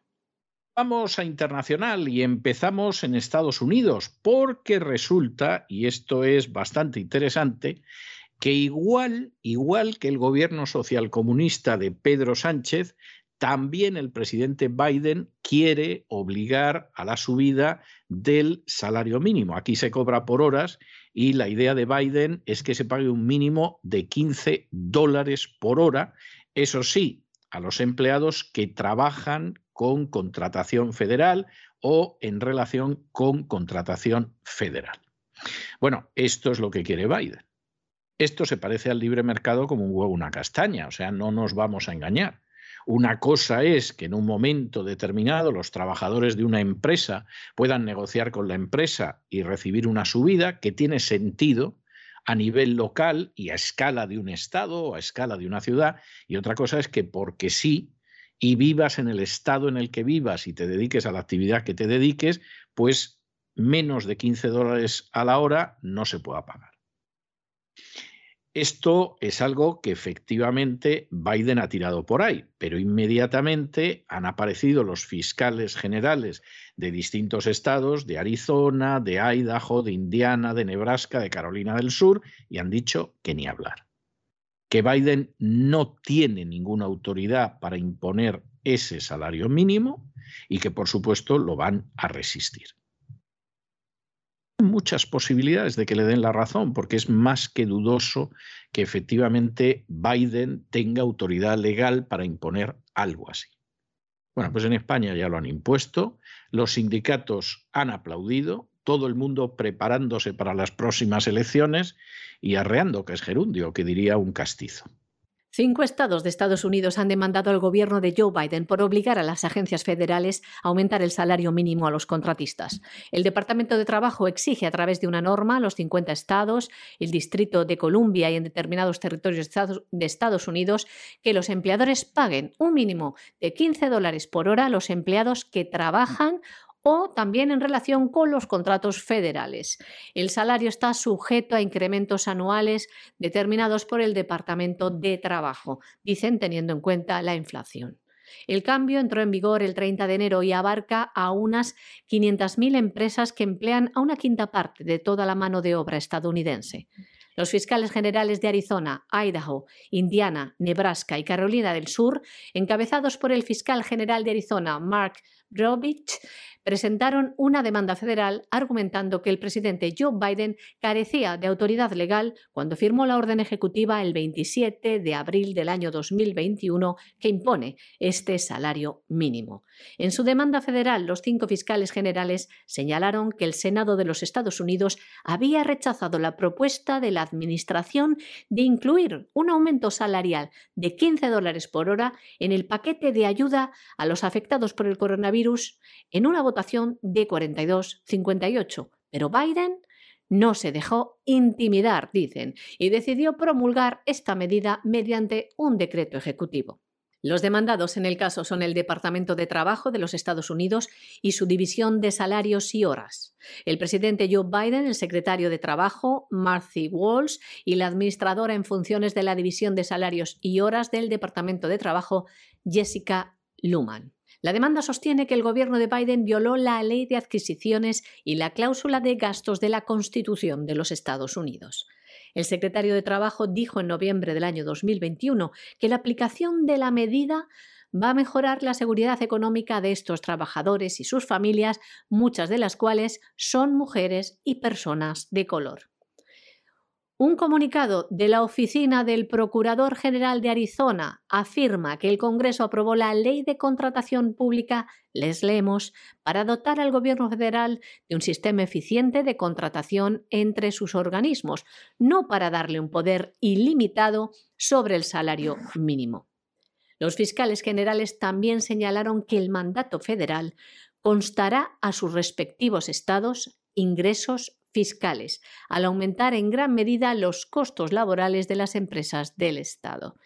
Estas empresas, a su vez, tendrán menos ingresos disponibles y, por lo tanto, pagarán menos impuestos a la hacienda estatal.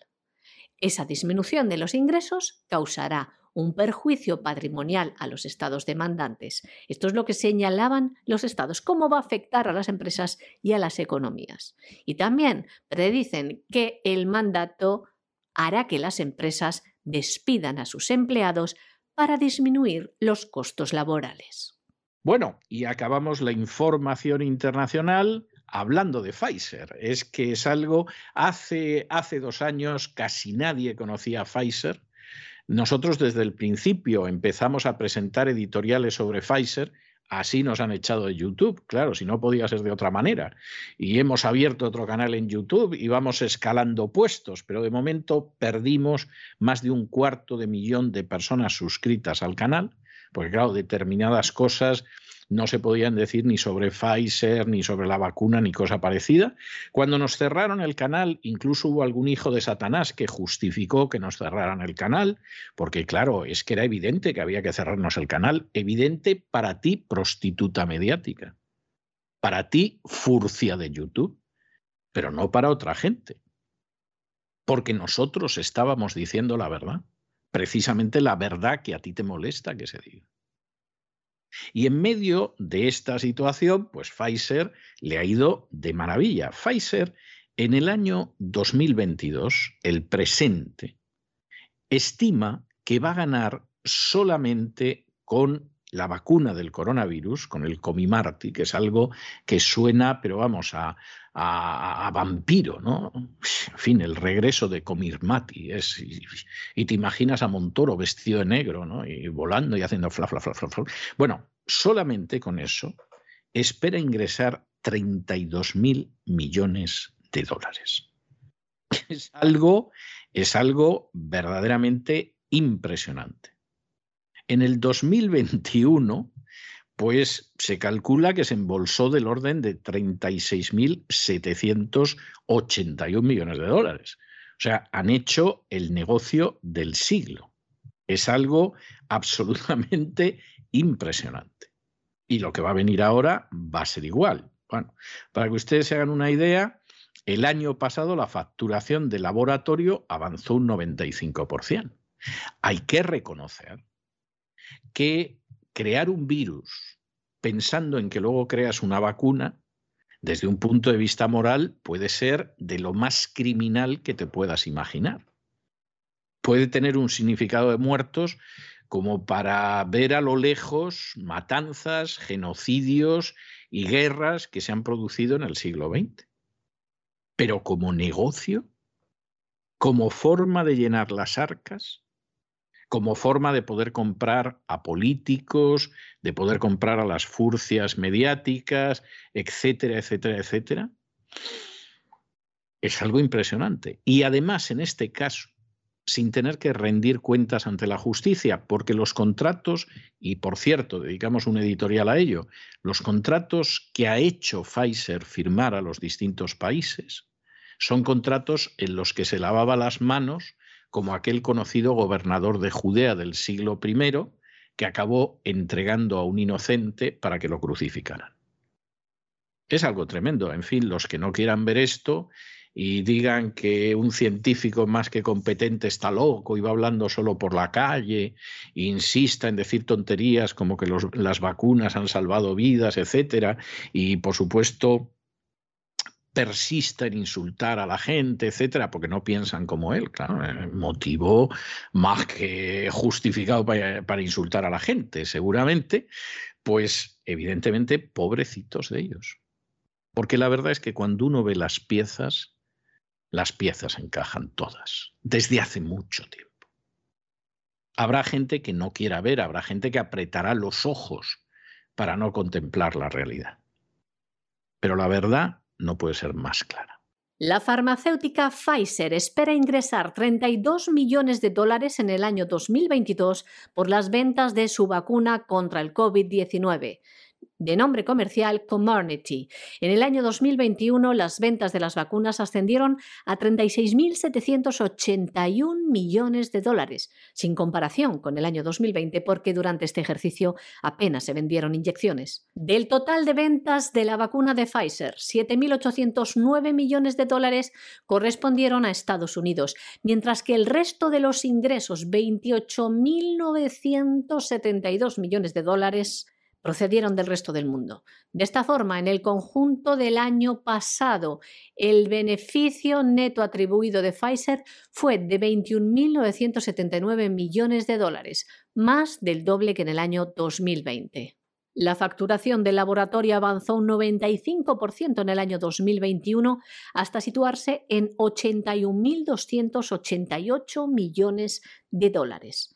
Por segmentos de negocio, la división de vacunas se convirtió en la principal división del grupo, al multiplicar por 6,5 veces su facturación hasta los 42.625 millones al tiempo que el negocio de tratamientos oncológicos se elevó un 13% hasta los 12.333 millones. Y hasta aquí hemos llegado nosotros con nuestro boletín de hoy. María Jesús, muchas gracias, muy buenas noches. Gracias a ti, César. Muy buenas noches también a nuestros oyentes, los oyentes de la voz. Pero ustedes no se nos vayan, no se nos vayan, porque ya saben que enseguida vamos a volver con Lorenzo Ramírez y con el Despegamos para darle un repaso amplio a la realidad geoeconómica. Y luego, como todos los miércoles, tenemos programa doble y sesión continua de salud. Empezaremos con la vida sana, con la vida natural y después nos adentraremos en la psique en busca del bienestar psicológico con doña Pilar Muñoz. No se vayan, que regresamos enseguida.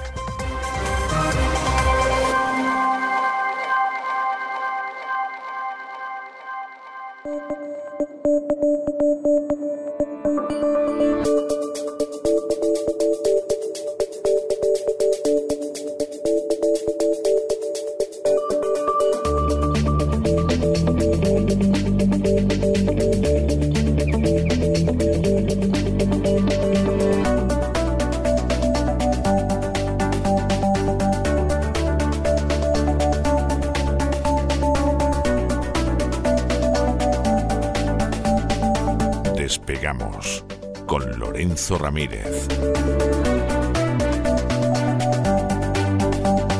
Corremos raudos y veloces hacia nuestro avión, atravesamos el umbral, nos tiramos en plancha sobre los asientos, nos abrochamos los cinturones,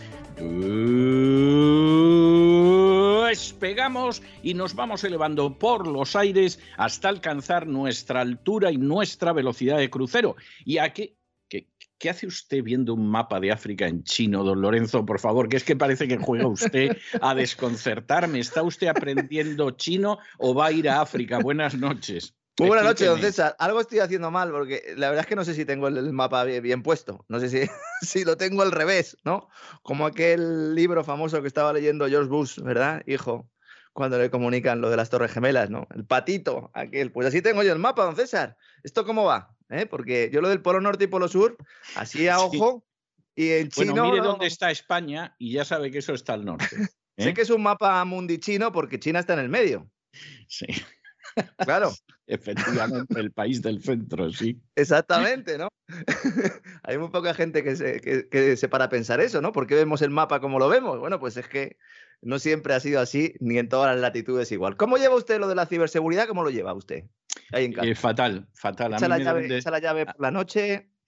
Y pongo la alarma, pero para mí que, que debe de dar lo mismo. ¿eh? Hombre, sí tengo que decirle, sí tengo que decirle por experiencia, porque eso sí lo tuve, que cuando suena la alarma, la policía se planta en la puerta de tu casa en menos de cinco minutos. Es decir, yo un día, al, al, poco de instalar la alarma, no me di cuenta y abrí la puerta de casa sin quitar la alarma. Entonces, como iba hablando por teléfono y salí fuera, pues, pues bueno, pues ese, no me di cuenta de que sonaba la alarma.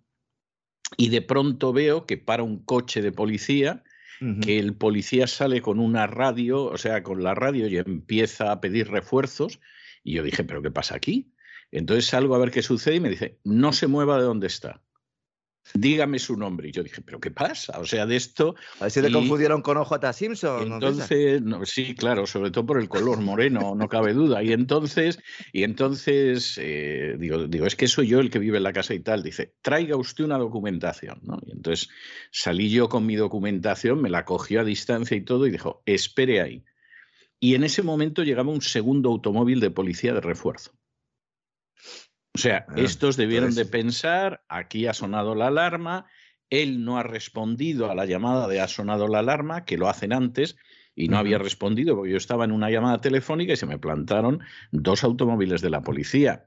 O sea que en términos de protección de ese tipo, yo creo que es difícil, superarlo. Es difícil superarlo porque aquí funciona muy bien las alarmas. De hecho, por ejemplo, se suele decir que una de las razones por las que no hay atracos en las sucursales bancarias es porque la policía se planta en la sucursal bancaria entre tres y cinco minutos y a ver a quién le da tiempo para atracar nada si la policía llega entre tres y cinco minutos. O sea, no, no hay manera en ese sentido.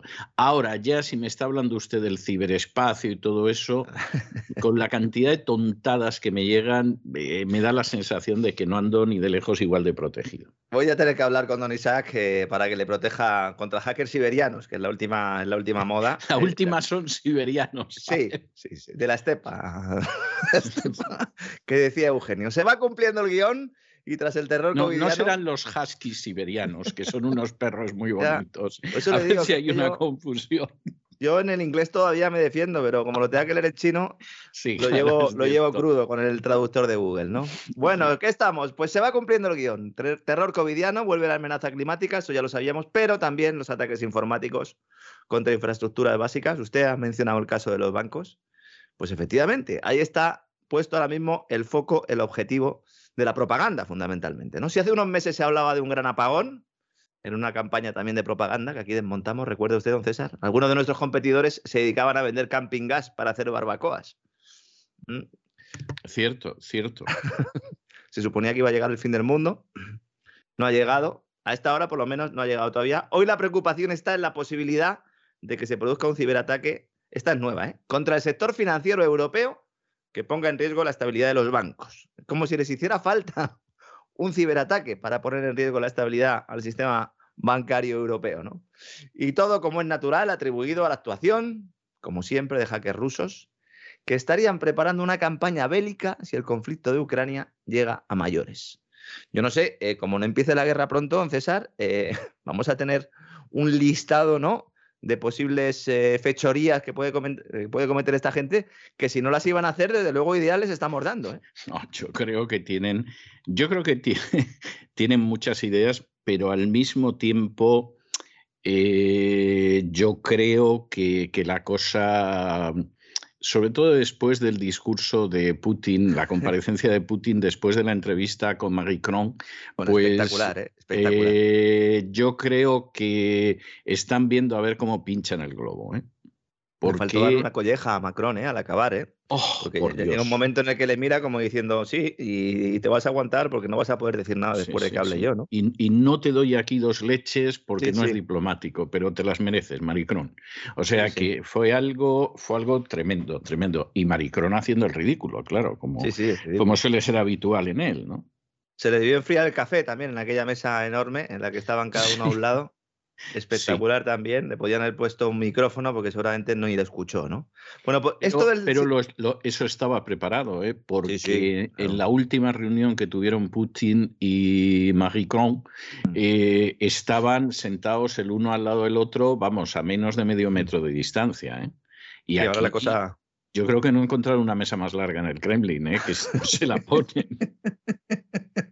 Parecía una pista de tenis. Sí, sí, tremendo, ¿no? Bueno, ¿por qué digo esto de los bancos? La filtración procede del Banco Central Europeo y ha sido recogida y amplificada por la agencia Reuters. Es decir, más establishment, más oficialidad imposible, ¿verdad?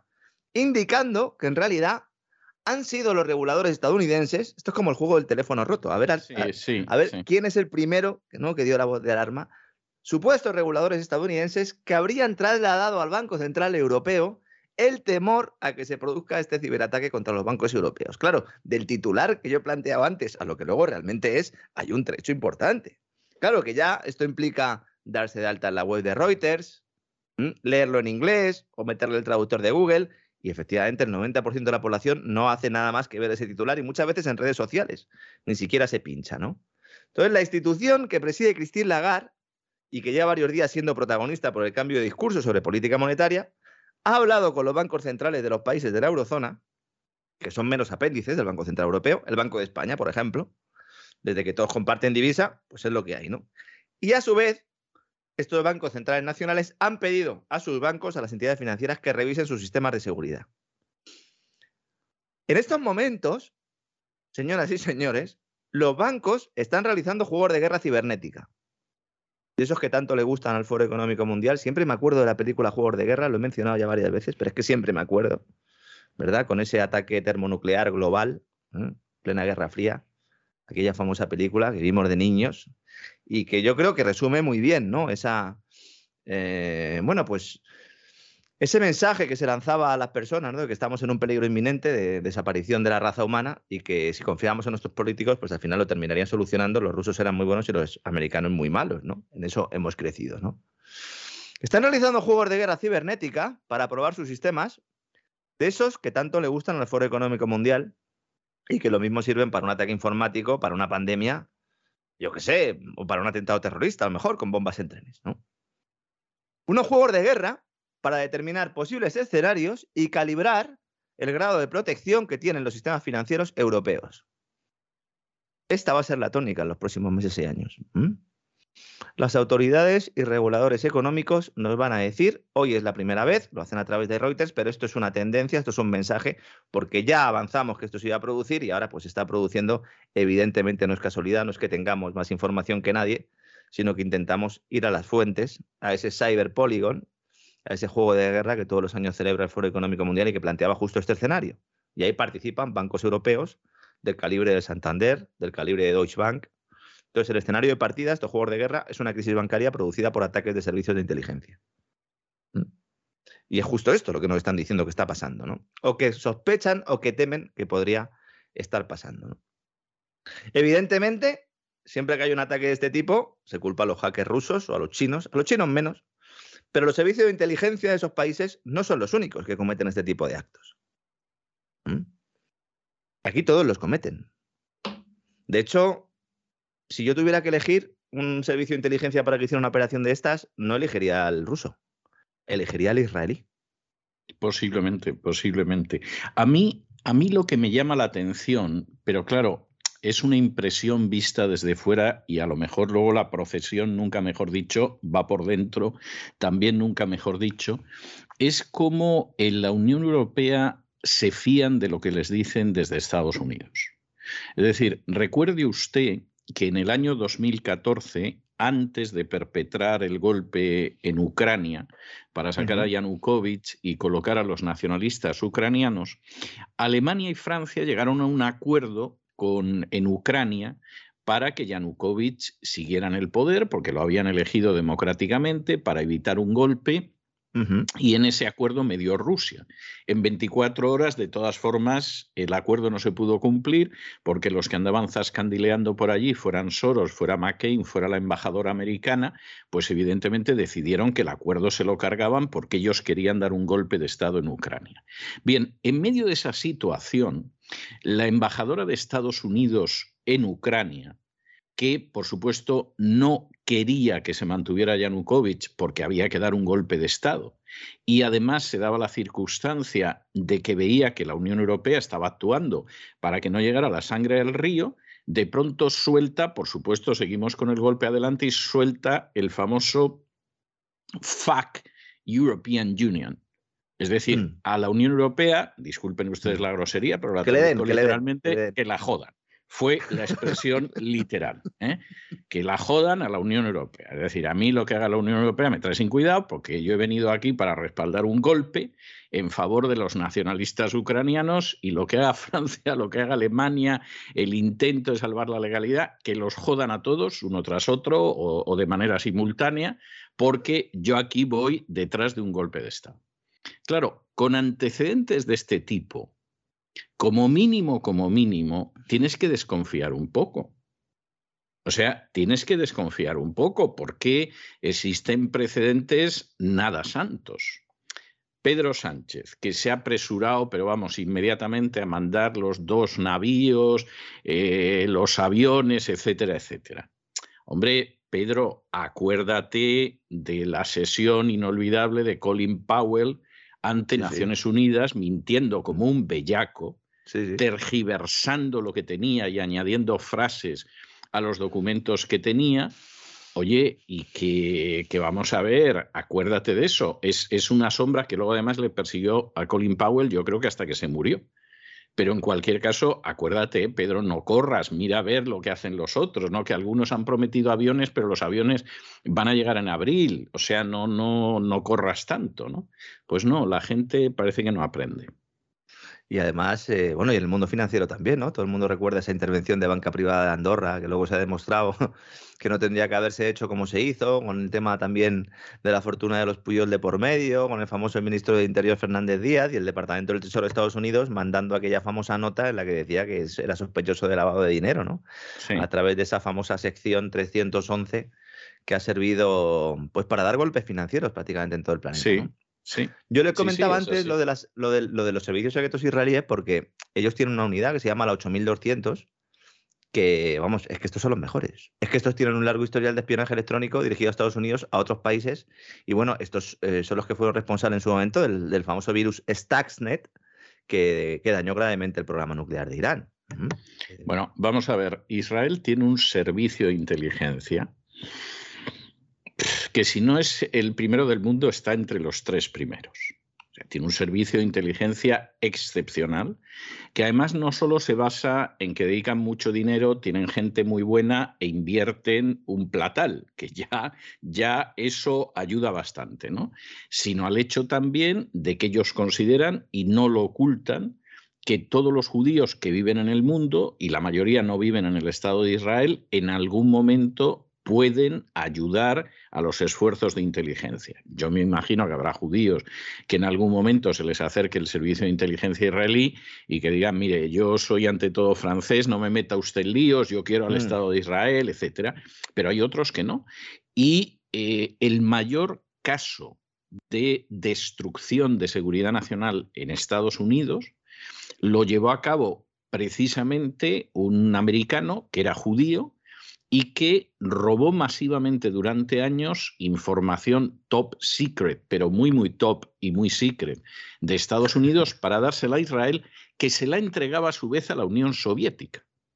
Porque en el intercambio de inteligencia que hay a veces, Israel nunca se llevó mal con la Unión Soviética, todo lo contrario, siempre tuvo muy buenas relaciones porque a fin de cuentas geoestratégicamente le interesaba llevarse bien con la Unión Soviética, hubo muchos generales israelíes que eran abiertamente estalinistas, no estoy diciendo de izquierdas, no, no, abiertamente estalinistas, y se sabe, y Stalin fue decisivo para la creación del Estado de Israel, y eso nunca lo olvidaron.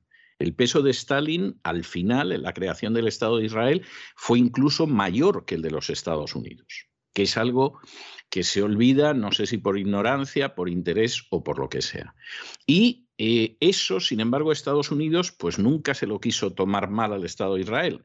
Ha tenido encarcelado hasta hace cuatro días al, espía famoso, porque claro, eh, cada vez que cambiaba el presidente aparecía el embajador por la Casa Blanca pidiendo la libertad, pero ¿cómo ponías en libertad a semejante sujeto? Y finalmente, porque ya llevaba bastantes años, era mayor, tenía problemas de salud, lo pusieron en libertad hace relativamente muy poquito tiempo.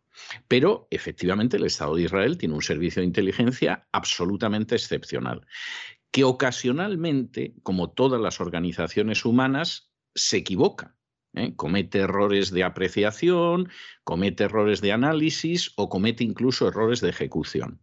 Pero con todo y eso y con todos los matices que se quiere hacer, tiene un servicio de inteligencia, vamos, insisto, eh, con seguridad está entre los tres primeros del mundo y si alguien me dijera es mejor que el servicio de inteligencia americano, yo me sentiría inclinado a decir sí, bastante mejor que el servicio de inteligencia de los Estados Unidos.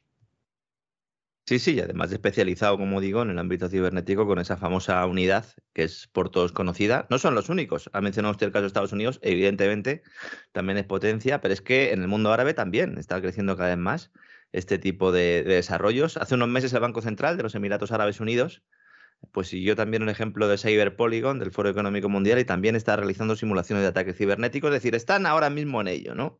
En coordinación con el sector financiero privado del país.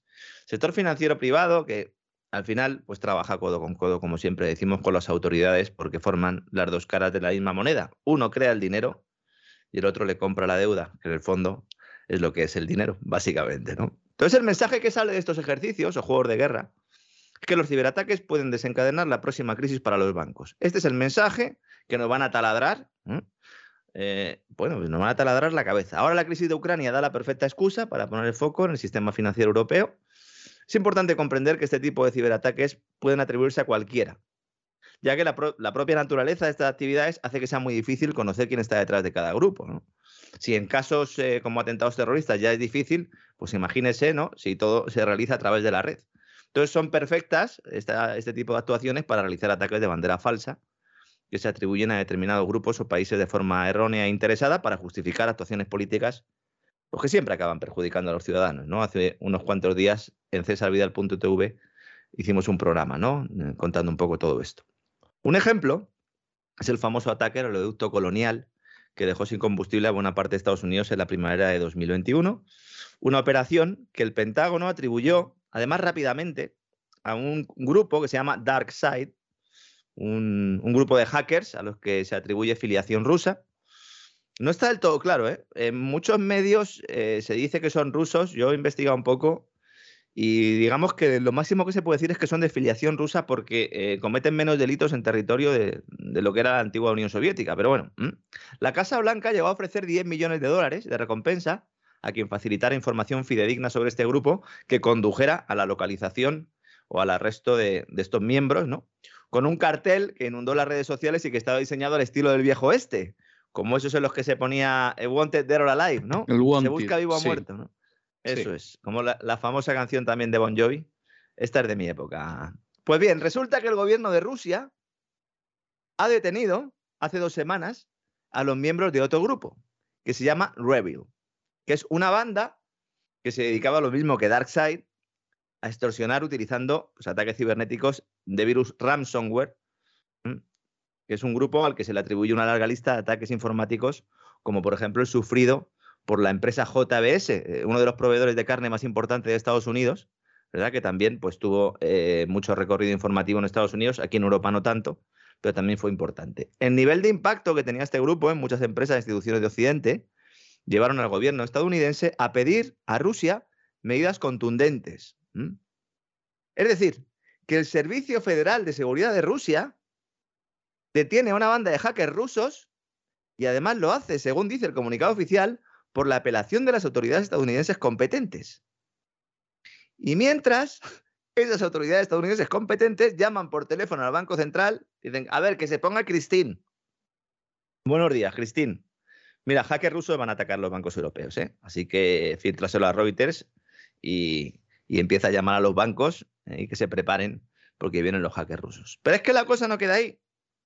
Porque cuando los servicios de seguridad rusos detienen a los tipos de Rebel, ocho concretamente, esto ha sido hace dos semanas, va a la Casa Blanca y dice que uno de ellos es el responsable del ataque al oleoducto colonial. Pero ya no son los de Darkseid, ¿Es que realmente no saben quiénes son los auténticos culpables? ¿Es que cuando pusieron el cartel de Darkseid ya sabían que no habían sido los señores de Darkseid? ¿O es que lo saben, pero conviene ir cambiando el foco? Es imposible saber si estas cosas son ciertas. Yo de verdad, a mí me cuesta muchísimo investigar y aún así al final no sabemos quién hace estos ataques. No lo conocemos. Esta mañana he estado leyendo en algunos medios de comunicación que ya, porque como estos mensajes se empiezan a lanzar y se habla con los directores de los periódicos para que vayan ya lanzando este tipo de ideas, pues ya se han empezado a publicar artículos donde se dice que no, que no, que de verdad, que una pericial policial buena, y, incluso si tiene la ayuda de los servicios de inteligencia de un país determinado, que pueden descifrar perfectamente cuál es el origen de estos ciberataques. Eso es falso. Es decir, hay muchas maneras de hacerlo. Como decía usted antes, puede haber errores, puede haber chapuzas. En algunos casos lo ha habido. ¿eh? Sí, sí, porque el factor humano, eh, el factor humano es innegable y por su propia naturaleza el ser humano es falible y comete equivocaciones, incluso la gente más preparada y más experimentada.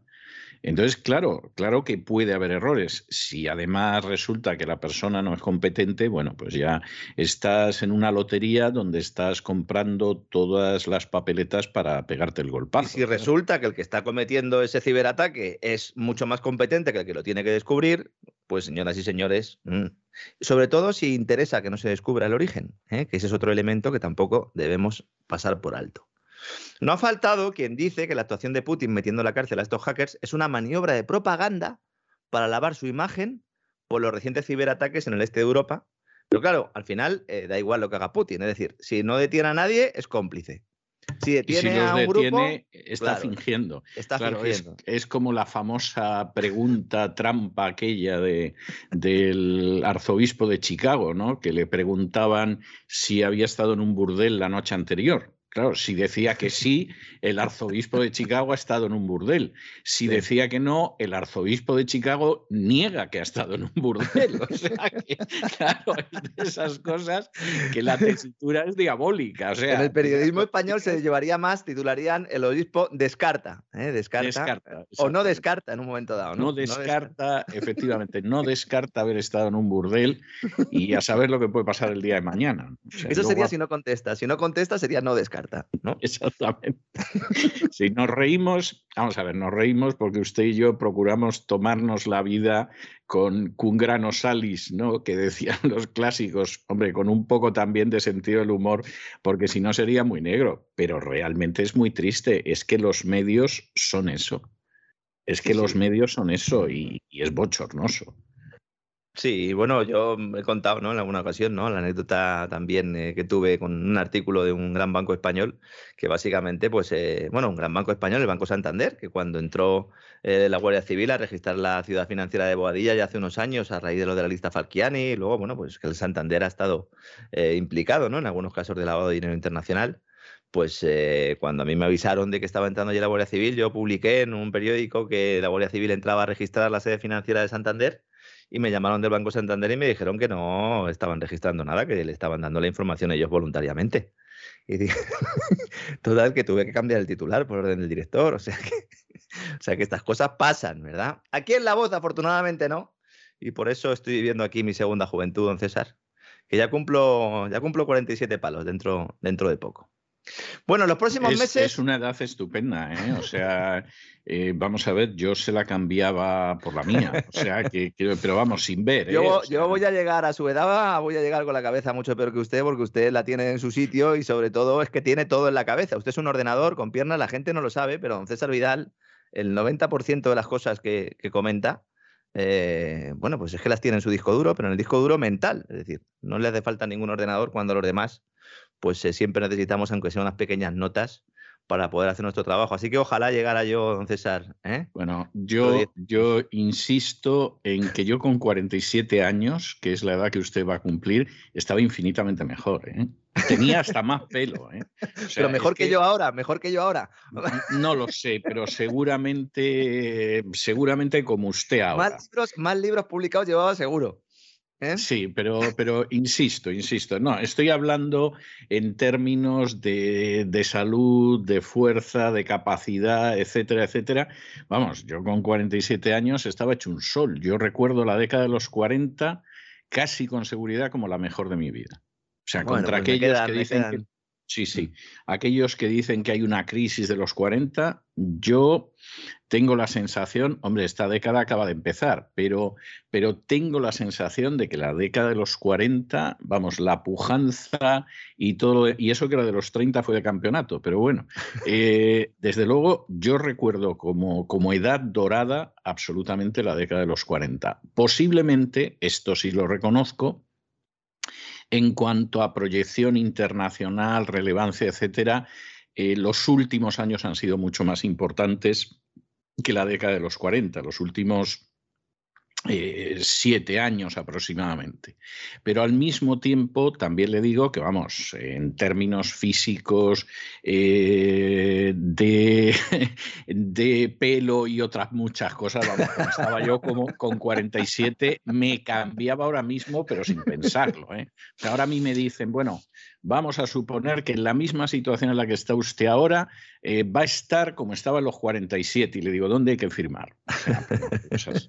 Luego miro quién es, porque puede ser Mefistófeles, ¿no? El, que te ofrece el contrato para firmar. sí, sí, o, el diablo, o el diablo en el cruce de caminos de Clarksdale, ¿no? Que también, ¿no? Se te puede aparecer por ahí.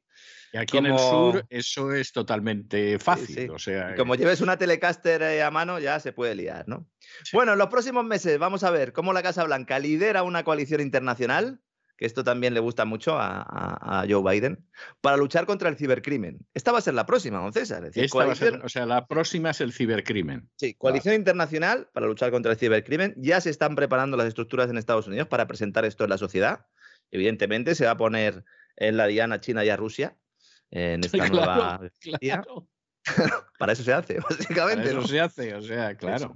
Y hablando de China, antes eh, estaba aquí con mi mapa de África en chino, que no terminaba de verlo. A ver, el país sigue con su agenda, está aumentando sus posiciones en África, China, continente que es vital para su proyecto de la nueva ruta de la seda, que va mucho más allá de tender infraestructuras desde China a Europa, porque tiene ramales en todos los continentes. ¿eh? La iniciativa de la franja y la ruta ya tiene el apoyo de casi 40 países africanos. África es muy importante para China desde hace años, especialmente la zona oriental. Sí. Sí, eh, donde han realizado inversiones millonarias, ¿no? En infraestructuras tradicionales como los puertos de Mombasa, los puertos de Djibouti, eh, que son claves para el comercio chino con el continente, pero también en el norte de África, que bueno, está regando con dinero a Argelia, a Egipto y a Marruecos. Esto no se suele decir, pero China eh, está regando a Marruecos y Marruecos es de la OTAN y a Marruecos le hace más caso a la OTAN que a España. Es decir, no lo tendríamos que mirar, ¿no?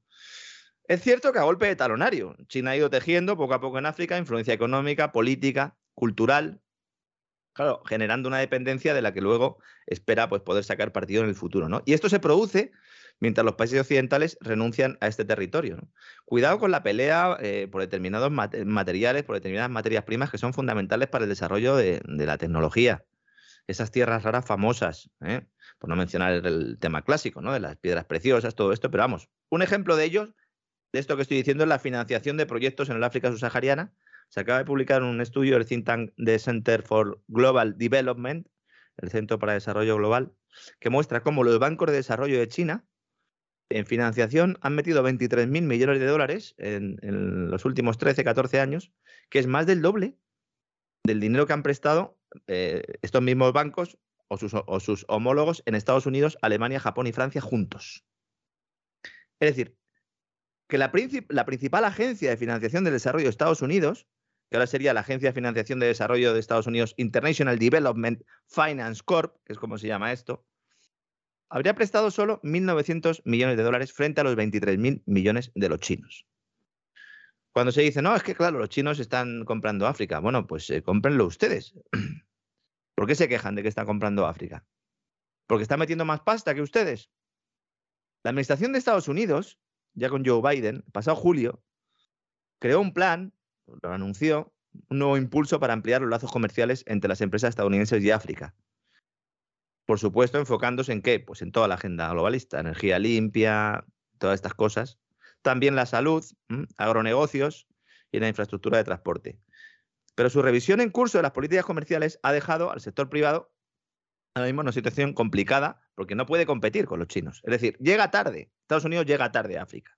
En los últimos tiempos, la actuación de China en África ha ido cambiando, se ha ido transformando. Al principio, bueno, se ha ido transformando del mismo modo que se ha ido transformando también la propia economía china. Es decir, se ha ido pasando del tradicional sistema de intercambio de materias primas por infraestructuras, es decir, yo te hago un puerto y te saqueo todo lo que tengas ahí, a ir poco a poco deslocalizando parte de la producción manufacturera. Es decir, China se está llevando producción a África.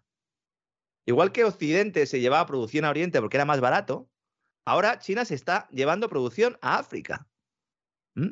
Algo parecido a lo que hace Occidente con Taiwán, por ejemplo, ¿no? Y esto tiene todo el sentido porque la industria china está evolucionando hacia productos de mayor valor añadido y sueldos más altos. Es decir, se está europeizando, por decirlo de alguna manera, ¿no? En este sentido, ¿no? O americanizando. Una tendencia que se va, además, a agudizar en los próximos años. Por eso hay muchas empresas, incluso algunas pequeñas y medianas, sobre todo en comparación con las nuestras, no son tan pequeñas y medianas, pero en comparación con, con sus hermanas mayores chinas sí, que están llevando producción allí, sobre todo en el textil y el calzado. Esto es muy curioso lo que está sucediendo. Por supuesto, esto pues, no se habla en ningún sitio. Hay, hay un elemento que, claro, lógicamente eh, esto no se quiere ver. Y no se quiere ver, entre otras cosas, porque los que se han beneficiado mucho no lo quieren ver y no quiere que cambie. Eh, vamos a ver, eh, China está avanzando muchísimo en Hispanoamérica. Es el primer socio comercial ya de la Argentina. Y no digamos en África, porque la política de Estados Unidos en Hispanoamérica y en África deja mucho que desear. A mí me da un inmenso pesar tener que decir esto, pero es así. Entonces, eh, claro, ya no tienes que competir con la Unión Soviética, que no competía contigo porque no tenía un modelo de expansión capitalista ni cosa parecida. y llegar a África o llegar en un momento determinado a Hispanoamérica era pan comido. En África tenías que competir con la France Afrique, pero bueno, había mucho campo para arar. De pronto te encuentras con un competidor que es temible, porque como no tiene que estar rindiendo beneficios salvajes a determinadas transnacionales, ofrece unas condiciones que son mucho mejores que las tuyas. Entonces, claro, además China, a China no le puedes dar un golpazo. O sea, esto no es Gaddafi lanzando un modelo de moneda panafricana que dice, invado Libia, total son cuatro habitantes del desierto, arraso el país y se acabó el modelo de moneda panafricana. No, los que empiezan a competir contigo en unas condiciones en que hacen mucho mejores ofertas y por lo tanto te quitan el mercado y no los puedes invadir como Libia, son los chinos. Y claro, esto es tremendo. O sea, yo lo he visto en Hispanoamérica y dices, no me sorprende que los chinos le estén quitando el mercado a los Estados Unidos, porque con todos los matices y excepciones que se quieran dar, eh, llega la empresa americana la americana, em, la empresa te quiere imponer unas condiciones generalmente leoninas de yo me llevo todo lo posible de aquí, aprovecho determinadas condiciones y hombre, algo les queda a ustedes porque necesito mineros para sacar el mineral o necesito obreros para la fábrica envasadora de lo que sea. Pero en términos generales, yo aquí hago un beneficio bárbaro, bárbaro y realmente en el país dejó poco porque eh, los puestos de trabajo están muy bien, no cabe la menor duda, es estupendo, pero no hay más allá, no hay más allá. Llegan los chinos y te dicen, bueno, primero yo no le voy a discutir el precio del zinc, de la harina de pescado o de lo que sea. O sea, no se lo discuto. Lo único que quiero discutir es que sea por tantos años y usted me garantiza tanto por tantos años. Y a continuación les dice, y por cierto, para que esto funcione con más rapidez, usted necesita unas carreteras que lleguen hasta la costa. Yo se las hago. Usted necesita aquí perforar un túnel a través de una cordillera. Yo se lo hago. Usted necesita aquí unos puertos. No se preocupe que yo los trazo. Entonces, claro, eh, o cambias el chip y cambias la manera en que haces política, o los chinos te adelantan porque la oferta es mucho mejor en todos los sentidos y encima además te hacen regalos. Y en África, pues no hablemos, claro. Sí, además en el proceso ese que usted describe, hay mucha gente que dice, bueno, pero claro, es que China eh, es, un, es, un, país que es totalitario, entonces claro, eh, es todo sector público y las empresas que están llegando ahí están llegando con el apoyo del sector público y están disparando con pólvora del rey y por lo tanto no pueden competir con las empresas privadas eh, occidentales, ¿no? Ahora, esto es profundamente falso la mayor parte de las infraestructuras que se hacen en países del tercer mundo se hacen previo préstamo del Fondo Monetario Internacional o del Banco Mundial, que es dinero de los contribuyentes occidentales que va a determinadas empresas para que vayan allí a saquearlas. Es decir, esto no tiene nada que ver con el mercado libre. No, es que no tiene nada que ver. Es que, claro, claro, en un momento determinado, y ese es un análisis que se hace mucho en Estados Unidos, y yo creo que mucha gente lo hace de buena fe. O sea, hay, hay gente que me consta que lo hace con un cinismo espantoso. Pero hay gente que lo hace de buena fe. Entonces dice, bueno, pues que Estados Unidos es una democracia, es el defensor de las democracias. Los chinos tienen una dictadura terrible, etcétera. Bueno, eso visto desde Estados Unidos parece que es un argumento de peso. Ese argumento pesa cero. Es decir, cuando tú llegas a un país y llega una compañía americana y te dice, le doy dos, y llegan los chinos y te dicen, le doy cuatro, le garantizo además eh, durante unos años este comercio, le voy a poner infraestructuras, te importa un pimiento que los chinos sean totalitarios. Es decir, los chinos te están haciendo una oferta que de acuerdo a tus intereses nacionales es muchísimo mejor que la que te está haciendo la compañía americana. Y yo creo que el último caso en este sentido que ha sido demoledor es el de Argentina. El presidente argentino es un personaje totalmente rendido a la agenda globalista. Nada más llegar al poder, llamó a Soros para preguntar qué tengo que hacer.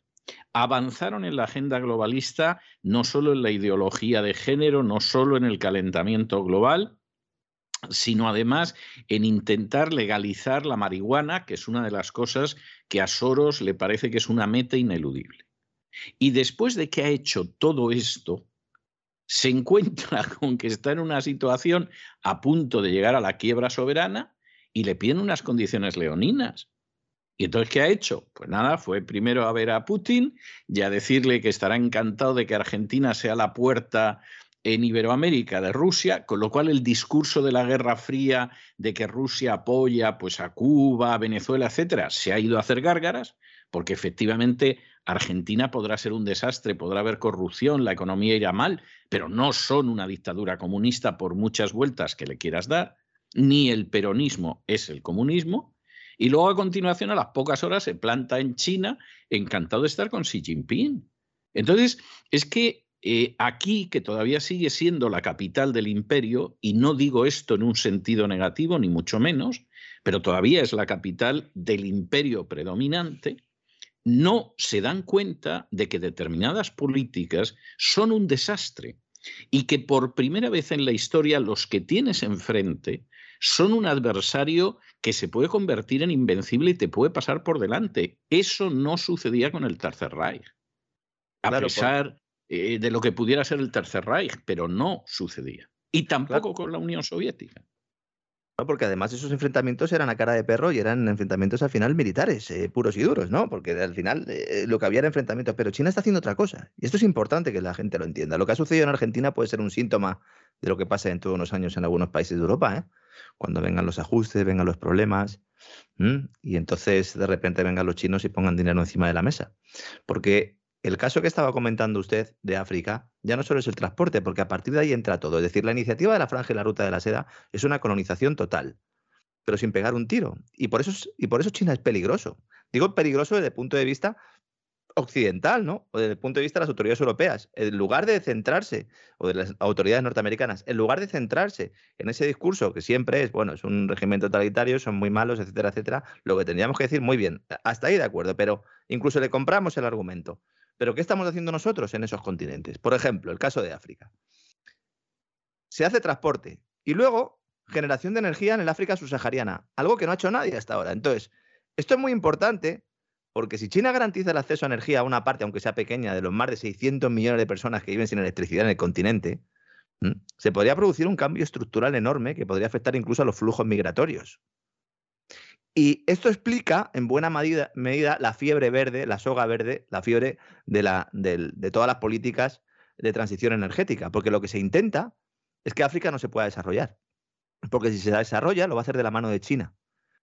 Y por eso se plantea, no, no, no se puede quemar carbón, no se puede quemar hidrocarburos, porque esa sería la manera que tendría, evidentemente, ¿no? De electrificarse África. No le vamos a pedir que pongan paneles solares y ya está. ¿No? Tendrán que empezar por lo baratito, ¿no? Y una vez que tienen la electricidad, pues ya puedes trabajar en el desarrollo de las telecomunicaciones. ¿Mm? China ha renovado el cable submarino de la costa oriental africana y está tendiendo uno nuevo en el flanco occidental. Esto no va a estar ahí para no usarse. Esto forma parte de una estrategia. Huawei, el gran gigante tecnológico, pionero de la tecnología 5G, Está presente en todos los países de África. China mejora la conectividad digital en África mientras promueve la introducción de su modelo su modelo de vigilancia también en los paquetes de, telecomunicaciones perdón, que ofrece a los países de la región. Y mientras tanto, nosotros diciendo que si hay hackers rusos. Y diciendo que si Rusia va a invadir Ucrania. Y de qué, qué malos son los chinos en Taiwán. Tenemos que centrarnos un poco en lo que tenemos delante de las narices. Ya hemos perdido el tiempo. Ya lo hemos perdido. La Casa Blanca llega tarde, lo decía antes, ¿no? Pero es que mm, va a llegar un momento en el que ya va a ser esto una política de hechos consumados. Y entonces nos dirán el nuevo orden global de Rusia y China. No, señores. No, señores. Y cambiamos de tercio para hablar de Pfizer, empresa farmacéutica que se ha hecho de oro. Ejemplar, además empresa ejemplar. Después de ver la comparecencia en el Congreso ante la enorme muchedumbre de mm. tres diputados, tres. De, uno hablando por teléfono. Una hablando por teléfono que seguramente le estaban diciendo, oye, que esto está saliendo en la tele. Esto, esto está saliendo en la tele, o, alguno diciendo, pero bueno, a este para qué le hemos invitado, para que diga exactamente todo lo contrario de lo que pensábamos que iba a decir, pero, pero ¿quién ha patinado aquí? ¿no? Manolo, este error, de qué viene, etcétera. Bien, pues una, desde luego, dejó a Pfizer como rufeta en Lorca. O sea, no dejó bien a Moderna tampoco, pero quiero decir que, o AstraZeneca, pero quiero decir que los comentarios que hizo de Pfizer así de pasada, vamos, da la impresión de que tendría que entrar no el FBI, la policía irlandesa, porque Pfizer muy inteligentemente trasladó su, eh, su casa, su matriz de Estados Unidos a Irlanda para pagar menos impuestos. Pero vamos, tendría que entrar la policía irlandesa con lanzallamas en, la central de Pfizer, ¿no? Sí, ellos tienen la sede central en, Nueva York, ¿no? Esos famosos edificios ahí donde están los señores de Pfizer.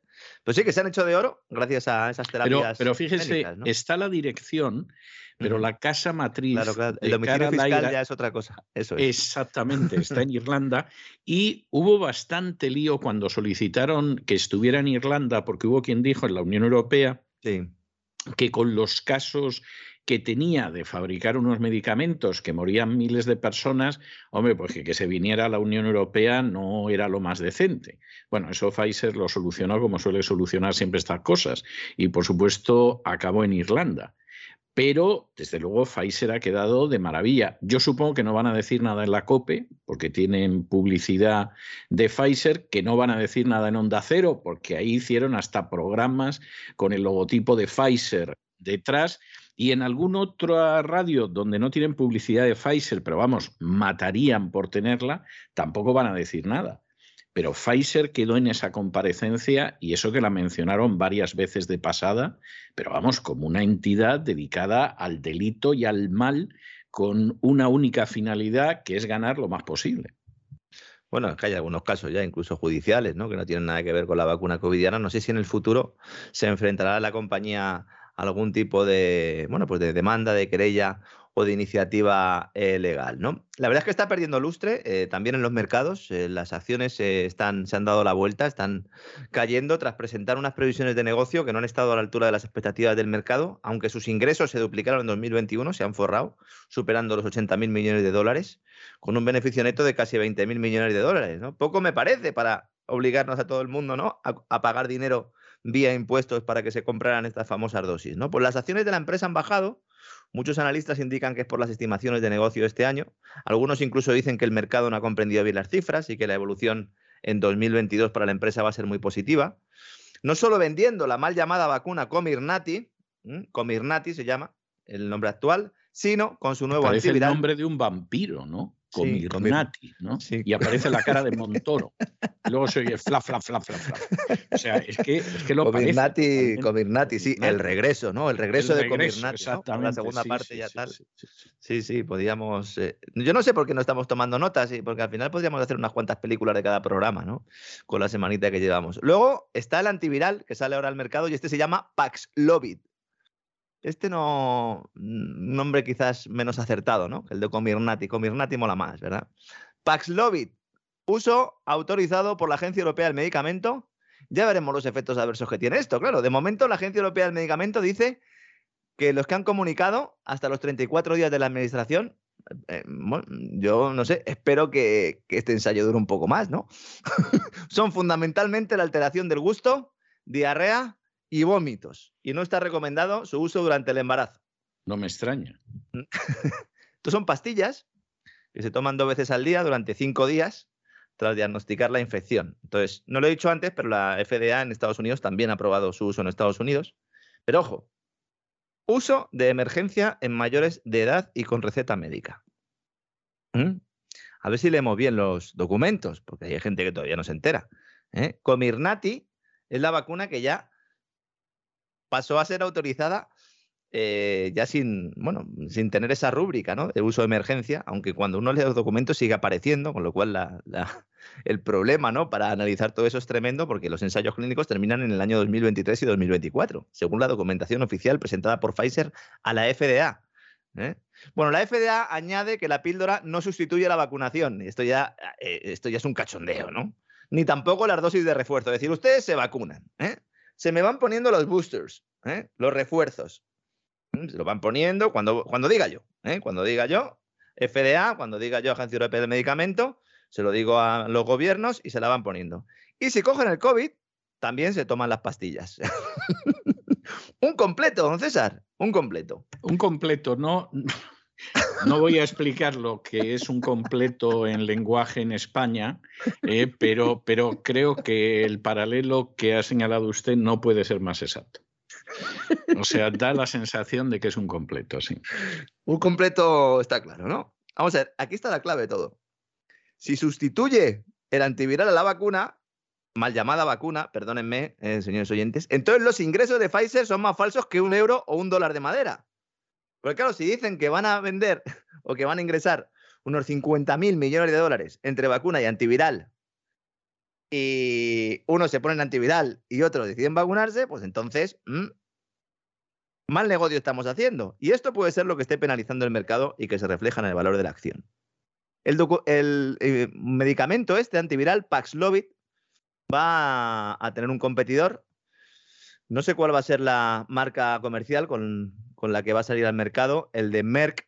Eh, el nombre es Monupiravir. Yo espero que esto lo cambien de alguna manera porque esto es para vender motos. Eh, no sé si tienen mucha capacidad, pero para ponerle nombre a los medicamentos, la verdad es que andan un poco flojos. Supongo que se le pagará una millonada a alguien, que pagaremos los contribuyentes también de una manera indirecta, porque esto es carísimo. Estos tratamientos antivirales son carísimos, ¿no? Aunque otro elemento importante que está pasando desapercibido, siempre pasa algo importante desapercibido, no sé por qué. En el informe de resultados de Pfizer de cierre de año, sé que no se lee nadie, la empresa introduce de forma civilina una precisión que no se ha publicitado y que es fundamental. Resulta que Pfizer dice que existen riesgos financieros derivados de la información que puedan solicitar las autoridades respecto a la calidad de los datos preclínicos, clínicos o de seguridad de la compañía, incluso mediante auditoría o inspección. Es decir, que la farmacéutica dice, no, a ver si me van a pedir más documentación y se la voy a tener que dar, que como se haga público lo que tengo yo aquí, se me cae el negocio. Esto es gravísimo. Dice que está preocupada por la integridad de los datos clínicos. Pero si los, hecho, si los habéis hecho vosotros. ¿Cómo los habréis hecho? ¿Cómo los habréis hecho? Efectivamente. Efectivamente. ¿Qué datos habréis hecho que estáis así de preocupados? Sí. Es que no me extraña, ya lo explicamos también en un programa del Gran Reseteo para suscriptores de cesavidal.tv dedicado a la Big Pharma. En el proceso de autorización de la llamada vacuna contra el COVID en Europa, de Pfizer, unos correos internos de la Agencia Europea del Medicamento exponían cómo funcionarios de esta agencia pidieron a autoridades europeas que se saltaran los procesos nacionales de autorización para que la vacuna llegara a todos los países a la vez y lo más grave, los datos revelaban diferencias cualitativas entre los lotes comerciales y los utilizados durante los ensayos clínicos. Esto es, esto es gravísimo, de verdad. esto salió publicado, salió publicado parcialmente en Le Monde y ya nada más. Yo accedí a, parte de esta documentación, que además planteamos en el, y expusimos en el programa. Ante el, reportaje, el artículo de Le la Agencia Europea del Medicamento denunció el robo de la información y dijo que los informes, estos correos electrónicos, habían sido manipulados por hackers. Hackers rusos, ¿qué le parece? Es que es magnífico, es magnífico. Me, me sorprende, me sorprende. O sea, ¿cómo se les ha ocurrido lo de los hackers rusos? Me- Es algo que, que me deja sorprendido. Me deja perplejo usted hoy, don Lorenzo. Yo, ojalá cuando yo era más chavalillo hubiera estado esta excusa de los hackers rusos, porque alguna vez que habría llegado yo a mi casa de madrugada le podía haber dicho a mi padre ¿no? que, que había sufrido un ataque de unos hackers rusos y a lo mejor había colado, porque aquí últimamente cuela todo. Pero lo más importante de todo, de este informe de Pfizer, no es ni los ingresos que esperan, ni el Comirnaty, ni el nombre del nuevo antiviral, ni siquiera esto que he comentado sobre la falta de calidad eh, de la información o de los datos preclínicos ¿no? de sus medicamentos. La compañía señala que el COVID-19, abro comillas, puede disminuir en gravedad o prevalencia e incluso desaparecer por completo, lo cual considera el mayor riesgo para su negocio, el mayor riesgo para sus cuentas, el mayor riesgo para sus accionistas. ¿Qué le parece, don César? Es, eh, en fin, me faltan palabras. ¿eh? Puede desaparecer por completo, ¿m? disminuir en gravedad. ¿Y entonces qué vamos a hacer nosotros? ¿Qué vamos a hacer nosotros? Ah, pues entonces nos tendremos que dedicar a otras cosas, ¿no? Nos tendremos que dedicar a cuidar a otros enfermos, que hemos dejado un poco más de lado, ¿no? Hay un cambio de discurso, es evidente, están sucediendo muchas cosas. Yo me quedaría con lo positivo, que es que la compañía que se ha forrado con el COVID nos está diciendo que contempla como un riesgo para ella, con lo cual para los demás es estupendo que la enfermedad pueda disminuir en gravedad, prevalencia o desaparecer por completo. Yo creo que Sí, ya estamos sobre, en ese sobre proceso. todo porque la vacuna, como comentaba muy bien la porta Roselló, para, Mm. no ha servido absolutamente para nada para la variante Omicron. O sea Mm, que claro, algo se eh, tienen que A inventar. pesar de lo cual, la Unión Europea decide ampliar el uso de pasaporte COVID hasta 2023, ¿verdad? Exactamente, exactamente. Hasta el 2023, que, que vamos, es algo maravilloso. Sí, luego se convertirá en otra cosa. Luego se convertirá en otra cosa que no será exactamente certificado COVID, sino Digital Wallet ID, como estuvimos explicando el fin de semana pasado. Y ahí pues no solo se incluirán los datos eh, sanitarios, sino también los datos personales eh, de relación con la administración y también eh, bueno, pues el, el uso del dinero electrónico cuando lleguen las nuevas monedas digitales. Esto en Europa lo van a tener bastante fácil, porque aquí estamos acostumbrados, pero en Estados Unidos, eh, que no hay una cultura de, de llevar un documento nacional de identidad, esto va a ser más complicado. No lo comentamos el otro día, pero en Estados Unidos va a ser más difícil imponer, imponer todo esto. ¿eh? Evidentemente, allí Eh, muchas ser- veces. en Estados Unidos va a ser imposible. O sea, ya le digo que va a ser imposible. Hombre, vamos a ver, en Nueva York no. a lo mejor ahí la cosa cuela. En el DC, como dicen aquí, en Washington, según quien gobierne, a lo mejor sí, a lo mejor no. Pero va a ser muy complicado y en algunos estados ni los A los amigos, a los amigos de Texas no le veo yo con el Digital Wallet. no, no, no, no, los de Texas sacan antes la escopeta. ¿eh?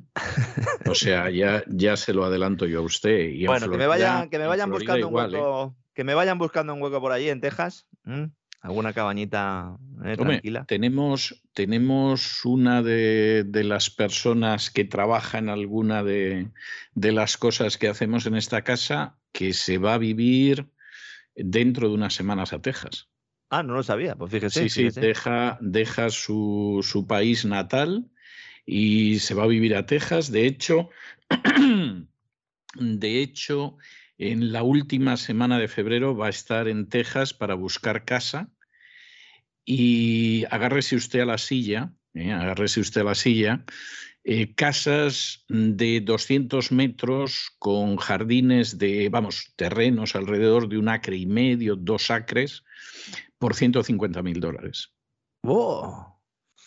Me he puesto a salivar Don- como don Montoro Isaac- cuando veía a un autónomo. Sí, don don César. Isaac, don Isaac le podrá dar más datos porque lo comenté con él y esta persona me envió varias ofertas de casas que había visto donde piensa establecerse en Texas. Y entonces en una conversación de estas que tenemos a lo largo de las 24 horas del día, don Isaac y yo, que no dormimos, o sea, vamos a ver, dormimos, pero dormimos cuando nos pilla y donde nos pilla. ¿eh?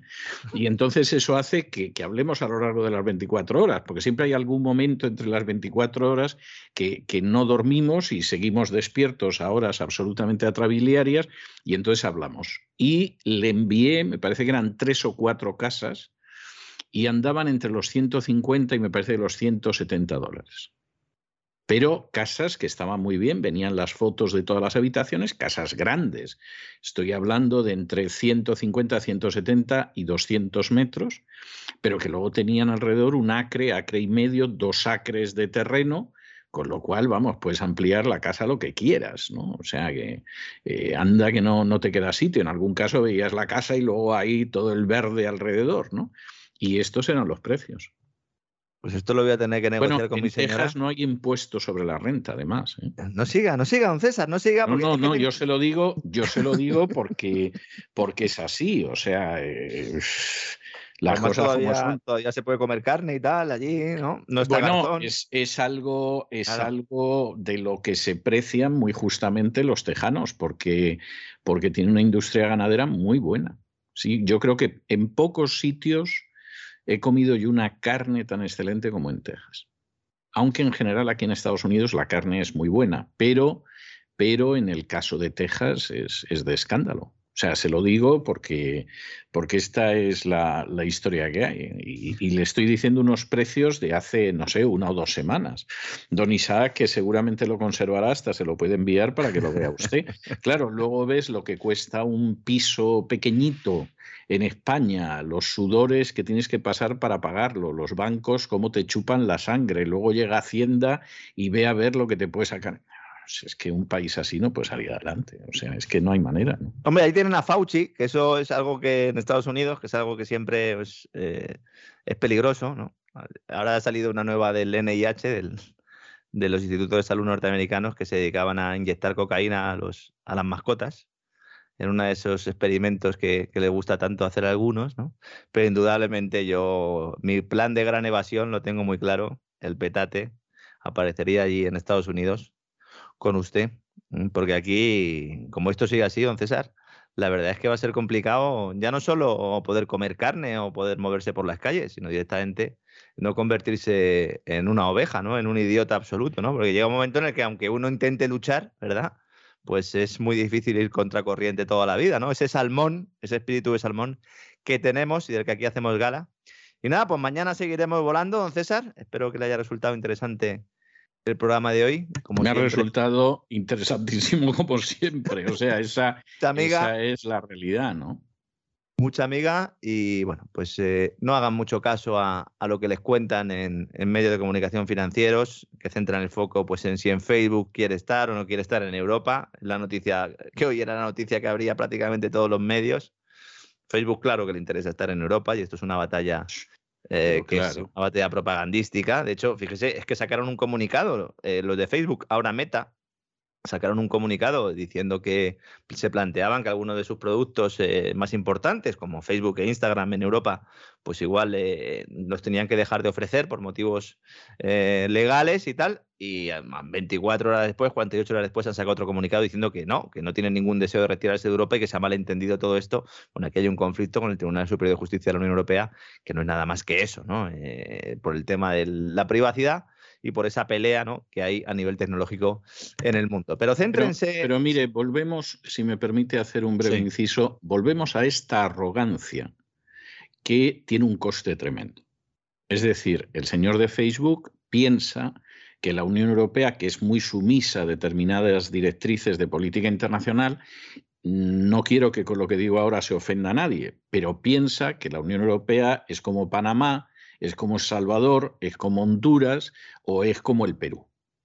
Y entonces yo digo, ¿qué me voy? ¿No? Y entonces viene el presidente inmediatamente diciendo, hombre, no se lleve usted la transnacional, porque Eso es. aparte de que yo no engancho mordidas, pues eh, me va a dejar a tanta gente en la calle, me van a armar un escándalo, no sé si me van a volver a elegir o cómo voy a acabar la, la legislatura, ¿no? Y entonces el señor Zuckerberg o el que sea le dice, ah, sí, bueno, pues entonces esto, lo otro y lo demás allá.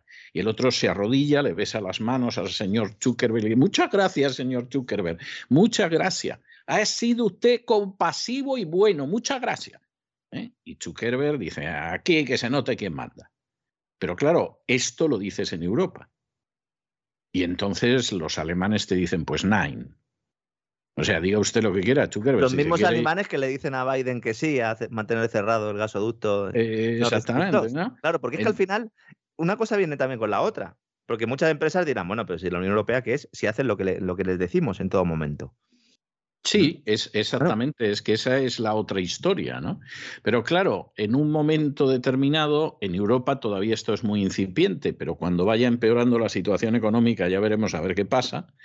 En un momento determinado se da la circunstancia de que llegan los chinos. Claro, Y entonces llegan Claro. los chinos y el que se ha puesto de rodillas delante de Zuckerberg o del que sea, pues le dicen, no es el necesario ponerse de los días, seamos amigos. A mí no importa el gobierno, gobierno no importa a mí, solo amigos, comercial, comercial. Y entonces, claro, les comen el pan de debajo del sobaco, que diría un castizo en España. Es que esa es la realidad. O sea, es que, es que hay gente que el chip no se lo cambia y sigue empeñado en creerse que está en la Guerra Fría y que puede actuar como se actuaba en otras épocas, pero ya no se puede. Ya no se puede. Y Estados Unidos no para de perder espacio precisamente porque es que hay gente que sigue viviendo donde estaba hace 30 años, cuando muchos de ellos además solo por razón de edad ya se tendrían que haber jubilado y haber desaparecido del mapa, incluido uno que está en la Casa Blanca. Entonces, pues bueno, eh, eh, los errores siempre se pagan y siempre tienen consecuencias y algunos tienen consecuencias fatales, pero fatales. Bueno, al final Facebook, eh, como conclusión, dice, bueno, mm, estupendo, pues yo lo que necesito son reglas globales claras. Es decir, al final Sí. lanza su mensaje, que es, no, miren, lo que tiene que haber es una, nueva- una, una única normativa en todo el mundo. Bien, estas reglas globales, ¿quién las va a determinar? Porque si son reglas Pues globales, Facebook, Claro. claro. O sea, pues aquí Fe- los Facebook amigos de en global. colaboración con la entidad supranacional de turno, el Consejo para la Gobernanza Digital Global o como lo quieran llamar, ¿eh? Ese supuesto organismo que es el que determina las reglas globales claras o la alianza por un Internet seguro ¿eh? o la Comisión eh, Internacional para asegurar la privacidad. y de Eso es. Claro. Y además nos dirán, no, esto es para asegurar la privacidad de sus datos. Digo, oiga, pero si eh, este señor es el señor que más datos, iba a decir ha robado, en realidad no los ha robado, se los hemos No. entregado. Sí, es así. Claro. Y, y claro, por supuesto, pues sí, tú puedes contar esto, pero de pronto cuando tú digas, pues esta es la alianza global resiliente, verde, inclusiva y la madre que los parió, que es maravillosa, entonces los chinos van a decir, yo no que él. Y, y, y, y los rusos te van a decir, muy hachín. Y los indios, pues en cualquiera de sus lenguas, aparte del hindi, te van a decir que vamos, que... que Los indios están empezando a dar cuenta ya, están diciendo, "Uh, Los indios... a ver de qué lado me pongo. Ya no saben cómo ponerse de perfil, ¿eh? Porque los indios, claro, Mm, No, pero los indios al final, al final, no se van a poner de perfil y no se van a poner al lado de Occidente. Y además hay un factor. pienso eso. sí. No, yo también, pero es que además eh, yo sigo manteniendo muy buen contacto con India. Eh, primero, los indios de los británicos no quieren ni hablar. Por razones obvias, ¿no? ¿eh? Entonces, bueno, los británicos siguen teniendo una capacidad de enredo no pequeña, pero los indios, o sea, ni les hables de ellos. No es que hablen mal, es que no quieren ni hablar de los Ni, británicos. ni un gin tonic te puedes tomar allí. Eh, no sé, bueno, a lo mejor sí, pero desde luego será con Ginebra India. O sea, no quieren saber nada de ellos. De Estados Unidos, el comentario que te hacen, y es inquietante, es que es un país poderoso donde hay muchas cosas. O sea, eso es lo más que vas a oír tú positivo de un indio sobre Estados Unidos. Y luego, sin embargo, sienten una enorme simpatía hacia Rusia porque Rusia los ayudó muchísimo durante todo el periodo de existencia de la Unión Soviética. O sea, siempre mantuvieron muy buena relación con la Unión Soviética y, luego con Rusia, pues entre otras razones, porque se da la circunstancia de que no eran precisamente amigos de los británicos. Vamos, una persona que trabajó mucho tiempo en mi equipo, que don Isaac la conoce y usted también, que era Galina Kalinikova, Uh -huh. que eh, era la mamá de, de, Elena, la que hoy se va a ocupar de naturismo y todo lo demás, y que era ingeniero naval, diseñó barcos en la época de la Unión Soviética para India. O sea, ella conocía personalmente a Indira Gandhi por la entrega de alguno de estos barcos, etc. Uh -huh. Y las relaciones entre ellos siempre fueron muy, fueron muy, fueron muy, va ahí como si estuvieran en San Petersburgo. Entonces, Vamos a ver, India no quiere tener problemas con nadie, pero es muy posible que acabe en el otro bando. Y luego es que las proyecciones económicas para la India son espectaculares. Siempre hablamos de China y siempre hablamos de Estados Unidos. Hay un, informe que publicó la consultora Price eh, eh, ya hace un tiempo, en el, que, el cual planteaba que fue un informe que se hizo muy famoso porque todo el mundo decía que China iba a superar a Estados Unidos en dos décadas, que era un poco la idea que se estaba planteando. Pero es que la India también, es decir, en ese informe la tercera economía sería Estados Unidos, eh, crecería o subiría un puesto la India, ¿no? India creció en 2021 un 12% del Producto Interior Bruto. Sí. India, India tiene, tiene eh, una serie de desigualdades que no se dan en China. ¿Eh? Y unos mm. problemas de corrupción que no existen en China, pero India es una potencia que cualquiera que haya viajado por ella, y yo sobre todo lo que es el norte de la India lo he viajado mucho, es verdaderamente impresionante. En fin, nos vamos a quedar en la India, don Lorenzo, porque, porque verdaderamente hoy hemos agotado el tiempo. Vaya vuelo, ¿eh? Vaya vuelo. Menos mal que llevamos, llevamos un motor eléctrico, que yo no lo suelo decir porque, claro, al final dicen, ¿pero cómo que llevas un motor eléctrico? Sí, para estos vuelos extendemos un poquito más. Sí. ¿eh? O para permanecer en el, aire. Mapa en chino, pues nos hemos aquí extraviado en los aires, pero vamos a aterrizar enseguida. Un, abrazo, un abrazo muy fuerte. Hasta mañana.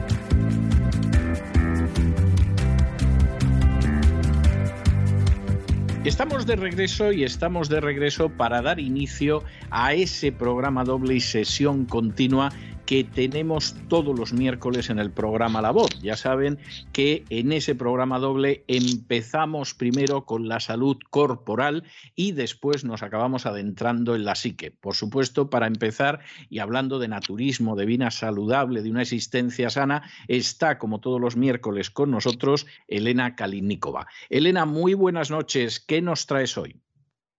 Buenas noches, César. Pues hoy me gustaría hablar sobre un regalo que posiblemente, como hace un poco eh, todos estamos estuvimos de fiestas navideñas, pues si el Papá Noel le trajo el carbón estas navidades, fijaros bien en él, porque si descubrís que es el carbón activado, realmente podría ser un buen regalo.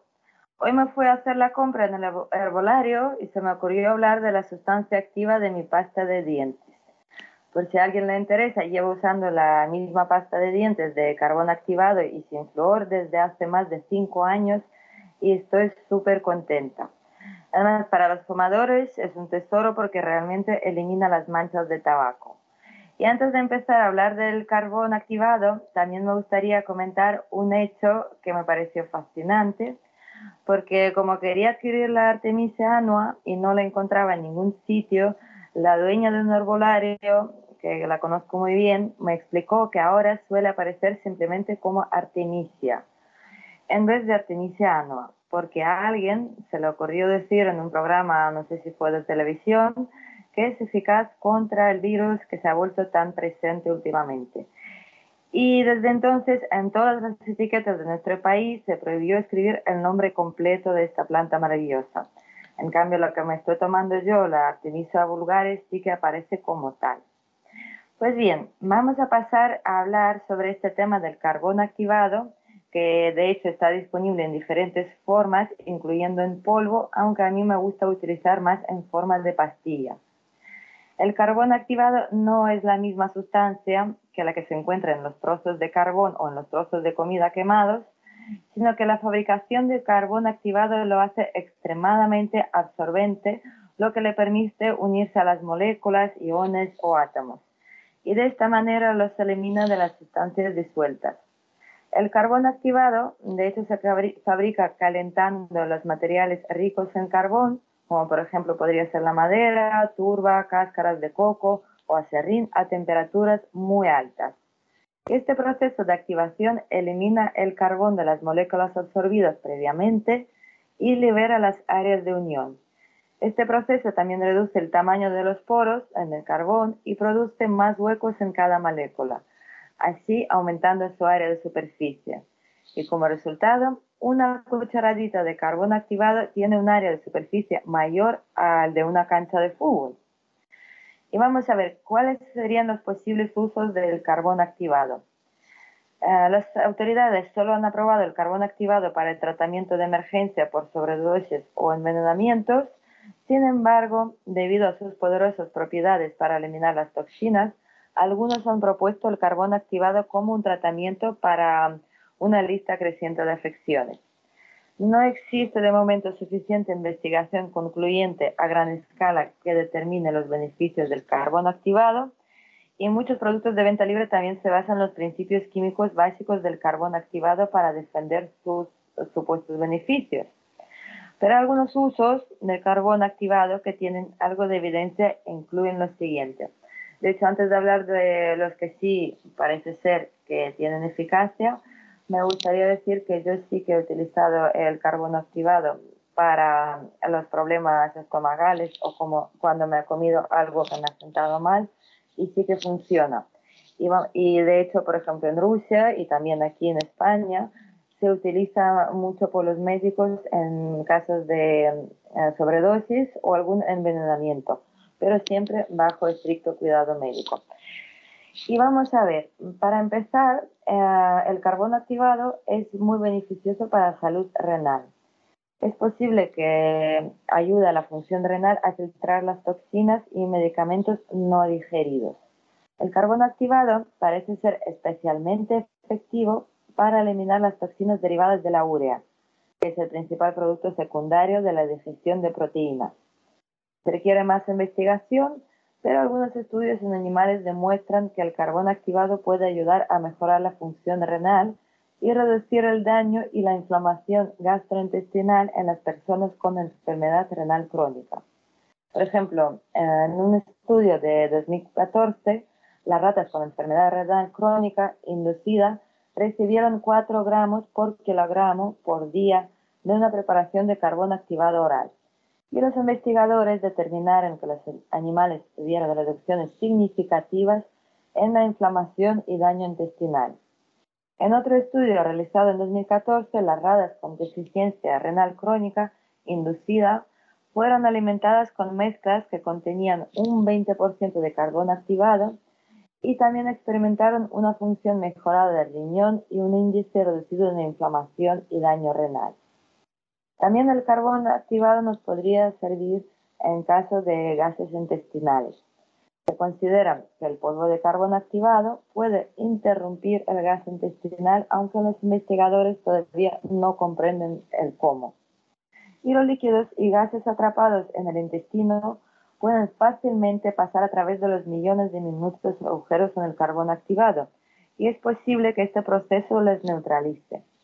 En un estudio del 2012, una pequeña muestra de personas con un historial de gas excesivo en sus intestinos tomó unos 448 miligramos de carbón activado tres veces al día durante dos días antes de realizar exámenes de ultrasonido intestinal. También tomaron otros 672 miligramos en la mañana del examen. Y el estudio demostró que los examinadores médicos pudieron ver con más claridad ciertas partes de algunos de los órganos que deseaban identificar con el ultrasonido, mientras que el gas intestinal los habría oscurecido sin el tratamiento. Además, en un 34% de los participantes que recibieron carbón activado para reducir sus gases, mejoraron los síntomas. Y en un estudio del 2017, Todas las personas que tomaron 45 miligramos de simeticona y 140 miligramos del carbón activado tres veces al día a lo largo de 10 días, todos reportaron una reducción significativa en el dolor abdominal sin efectos secundarios. Y la investigación todavía es limitada, pero un panel de informes de la Autoridad Europea de Seguridad Alimentaria informa que no existe suficiente evidencia para apoyar el uso de carbón activado para reducir la acumulación de gas excesivo. No hay instrucciones determinadas para usar el carbón activado como tratamiento para los gases intestinales, pero eh, digamos que la Autoridad Europea de Seguridad Alimentaria recomendó tomar al menos un gramo 30 minutos antes y después de cada comida. También se utiliza para la filtración de agua. Las personas han usado carbón activado por mucho tiempo como un filtro de agua natural. Al igual que como lo hacen los intestinos y el estómago, el carbón activado puede interactuar y absorber una diversidad de toxinas, medicamentos, virus, bacterias, hongos y químicos que contiene el agua. Los gránulos de carbón activado se usan frecuentemente en entornos comerciales como en los centros de gestión de residuos para el proceso de filtración. Los centros de productos para filtrar el agua también están diseñados para uso en el hogar usando cartuchos de carbón para purificar el agua de toxinas e impurezas. Y un estudio de 2015 encontró que los sistemas de filtración de agua que usaron carbón eliminaron hasta 100% de fluoruro y en 32 muestras de agua no filtrada después de seis meses de ser instalados. Y el uso bastante frecuente del carbón activado es para tratar la diarrea. Dado su uso como absorbente gastrointestinal en caso de sobredosis o envenenamientos, también tiene sentido que algunas personas propongan el carbón activado como tratamiento para la diarrea. En una revisión del 2017 de los estudios recientes sobre el uso del carbón activado para la diarrea, los investigadores concluyeron que podría impedir que el cuerpo absorba las bacterias y los medicamentos que causan diarrea al atraparlos en su superficie porosa y texturizada. Aunque se indica como un tratamiento adecuado para la diarrea, los investigadores también notaron que el carbón activado tenía algunos efectos secundarios, especialmente en comparación con los otros medicamentos antidiarréticos. Y ahora vamos a hablar del blanqueamiento de dientes y salud bucal. Docenas de productos para el blanqueamiento de los dientes contienen carbón activado. Y muchos productos para la salud bucal que contienen carbón activado indican tener varios beneficios, como podrían ser antivirales, antibacterianos, antimicóticos y desintoxicantes. Las propiedades de absorción de toxinas del carbón activado pueden ser importantes aquí pero no existe una investigación significativa que apoye su uso para el blanqueamiento de los dientes o la salud bucal. Y en, en un estudio de 2017, los investigadores concluyeron que no existen suficientes datos de laboratorio clínicos para determinar la seguridad o eficacia del carbón activado para el blanqueamiento de los dientes o la salud bucal. Sin embargo, se vende mucho, ¿eh? O sea, no, no habrá suficientes datos como para decir que es así, pero yo te puedo decir que aquí en Estados Unidos se vende mucho como que efectivamente es eficaz. Luego no estará comprobado, pero aparece así. Y yo diría además que yo soy una gran admiradora de la pasta de dientes con esta sustancia porque realmente a mí me resulta muy eficaz en comparación con otros que son bastante mucho más caras. Así que yo sí que estoy muy contenta y llevo ya bastantes años y gracias a Dios cuando voy al dentista pues no tengo ni caries ni nada de esto. Entonces yo por mi parte a mí me ha ido muy bien. Bueno, si te parece, vamos a dejarlo aquí. Continuamos hablando de este carbón la semana que viene y, seguimos viendo los efectos positivos y la fiabilidad eh, más o menos asentada de esos efectos positivos. Me parece fantástico, César. Muchísimas gracias. Un abrazo y hasta la semana que viene, Elena. Un beso fuerte para todos.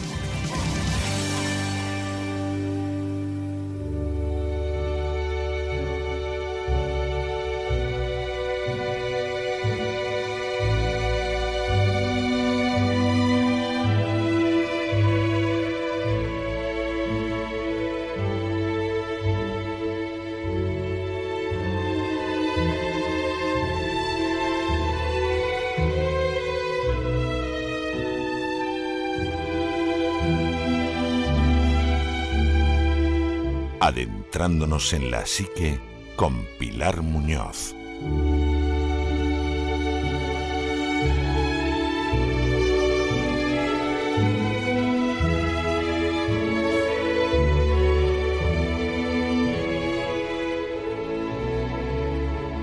Estamos de regreso y estamos de regreso en ese programa doble y sesión continua que tenemos todos los miércoles en La Voz, donde entramos por el camino del bienestar. Empezamos siempre por el bienestar físico.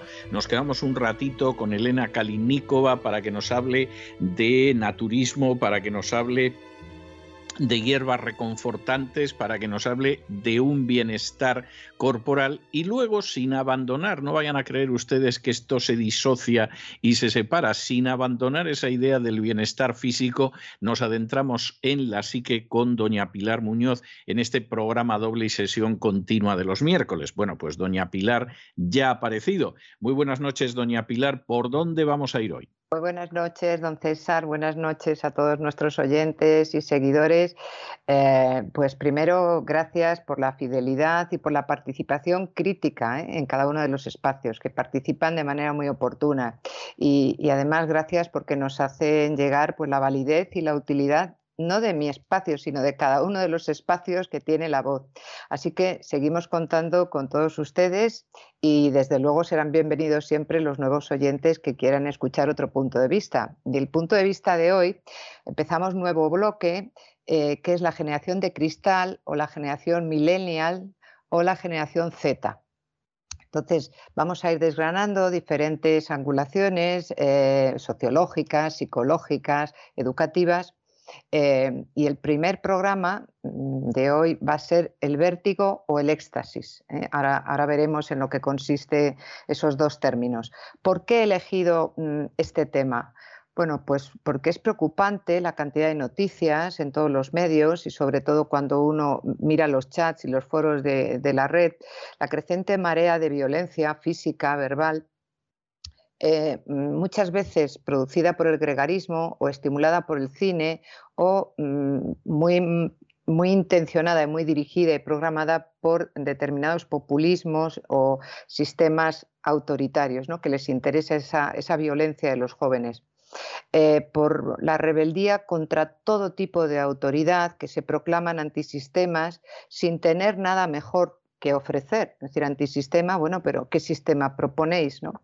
Por el, alcoholismo y la drogadicción como moda, no como moda de estilo de vestir, sino como moda estadística, es lo que más se repite. Y con absentismo laboral o académico, que eso significa el absentismo de toda responsabilidad. Por lo indiferentes, por lo inhibidos y por el rechazo y virulencia que tienen ante cualquier valor o tradición por la constatación, esto ya es de, mi experiencia clínica, por la depresión y cansancio vital que manifiestan cuando entran en, toda la parte destructiva que es el vértigo, ¿no? por la exaltación de lo absurdo, véase los participantes a Eurovisión que son a cada cual más absurdo, ¿no?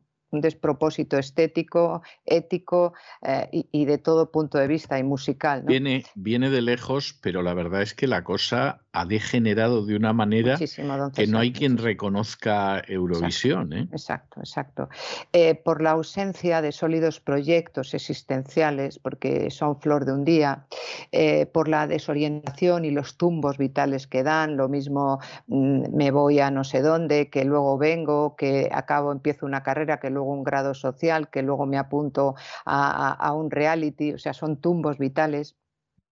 Y en el fondo, por la fragilidad y dependencia extrema que tienen, fragilidad y dependencia, aunque se creen muy solventes, muy prepotentes y muy autónomos, de cualquier aire moderno, es decir, cualquier cosa que sea eh, de nuevo cuño, ahí están ¿no? entregados, porque no tienen espíritu crítico y porque les falta creatividad. Entonces, esa es la justificación de la elección de este bloque.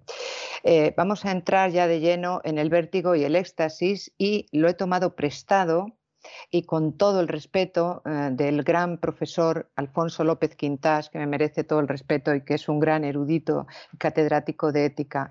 Tiene una manera de decir, si esperan en este, en este programa recomendaciones a veces de pedagogos y de psicólogos como eh, muy sensacionalistas de coge a tu hijo y ponte a la luz de la luna a hablar, pues no esperen esto. Es decir, eh, aquí vamos a la raíz de la cuestión profunda, seria, rigurosa y luego que cada profesor, abuelo, padre, tutor saque sus conclusiones vamos a ver qué es eso del vértigo y del éxtasis, ¿no?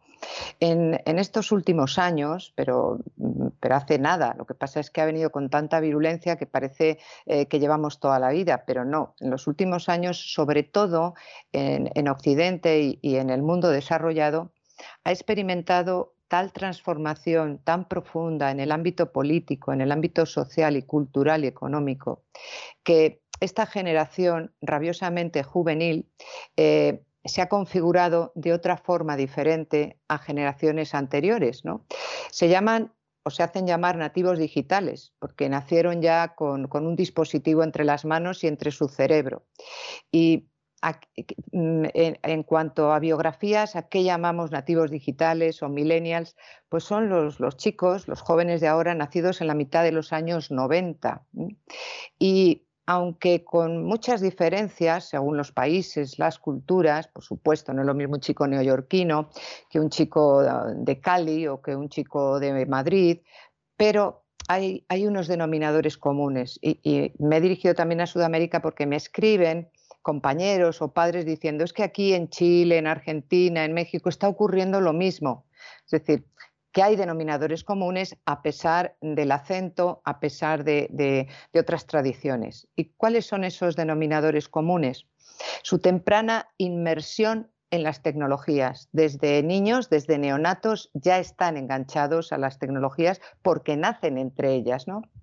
Porque disfrutan de extraordinarias habilidades en el manejo de esas tecnologías. Es decir, son intuitivos en su manejo. Dejas a un niño muy pequeño eh, un móvil y enseguida hace así con las manitas extendiendo la pantalla para amplificar. Es decir, son intuitivos. ¿eh? Nosotros nos cuesta, pero ¿dónde? Pero hay que dar, o sea, no es que seamos lerdos, porque hemos hecho cosas eh, más rudas en cuanto a procesamiento intelectivo, pero somos menos intuitivos que ellos. Ellos creen tener amplios conocimientos tecnocientíficos, que sí que los tienen, pero a nivel absolutamente periférico. Y eso les permite, les da una sensación falsa de estar súper informados, conectados, que eso es verdad, al instante y de modo constante. Es decir, que, ellos manejan pues, todo esto en el momento que quieran. Están en el autobús, están en clase, están en cualquier sitio y están con el móvil. Son verdaderos autistas, pero están conectados de modo constante. Es, una juventud con niveles de comunicación y de conocimiento desconocidos hasta, hasta ahora. Hombre, comunicados, comunicados, sí, comunicados a través de esas pantallas, de esas distancias, pero que a la vez se acortan, porque están chateando constantemente, porque tienen unos niveles de comunicación que a mí me cuesta. Usted sabe lo que es Meja. Meja es mi mejor amiga. Eh, todos los símbolos de una conversación parecen auténticos jeroglíficos y ellos manejan este arte de la comunicación. Eh, tienen unas emociones, un sentir, un posicionarse en la vida extraordinariamente pragmático y sobre todo focalizado en sustituir lo analógico por lo virtual. Eh, cuando digo pragmático es que ahora ya plantean, ¿y esto para qué me sirve? O sea, el leer, ¿para qué me sirve? Si yo lo puedo ver en YouTube y, además esto, ¿para qué? Este libro, ¿para qué? Pero ¿y a mí qué me interesa saber? El otro día me decía una niña, pero ¿para qué me interesa saber a mí quién es el Notas de Quevedo? El Notas de Quevedo. Bueno, pues, ¿para qué sirve? Que además es el Nota. o sea, si me permite, si me permite además corregirlo, encima es el claro, Claro, o sea, es que es algo ya de decir esto ya, ya es, el colmo. Claro, pues, pues es, otra dimensión, ¿no? Quevedo eh es un personaje que aparte de ser muy interesante, eh, y es uno de los personajes a los que yo vuelvo periódicamente. hay una serie de autores que continuamente estoy volviendo. La verdad es que a veces tengo la sensación de que estoy viendo la España de hoy en día. Sí, sí, sí, sí. O sea, es así. Hay que saber leer, hay que saber de gramática, hay que saber de historia. Y eso, don César, ¿para qué sirve? claro, ¿cómo vas a, desasnar, perdónenme el, verbo, pero cuando, han estado, llevan años colonizados en, todas estas em, banalidades de programas y currículums vacíos de contenido, donde hay que salir al entorno y ver mm, los ríos de la Comunidad de Madrid, pero no hay que estudiar geografía. O, ayer que estuve en un medio de comunicación y el técnico me dijo que era de Vizcaya, digo, ¿y de qué parte? Dice, no sé exactamente qué me estás diciendo con parte. Digo, pues hombre, Bilbao, dice, pero ¿dónde está Bilbao? Es que sé poco. Pues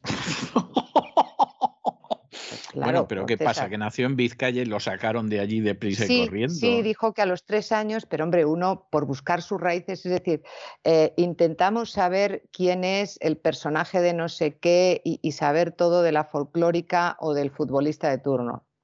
Y sin embargo, mm, tus raíces. O sea, es a lo que me refiero con extraordinariamente pragmáticos y extraordinariamente analfabetos, los pobres, ¿no? que son eh, pues las víctimas de todo este despropósito.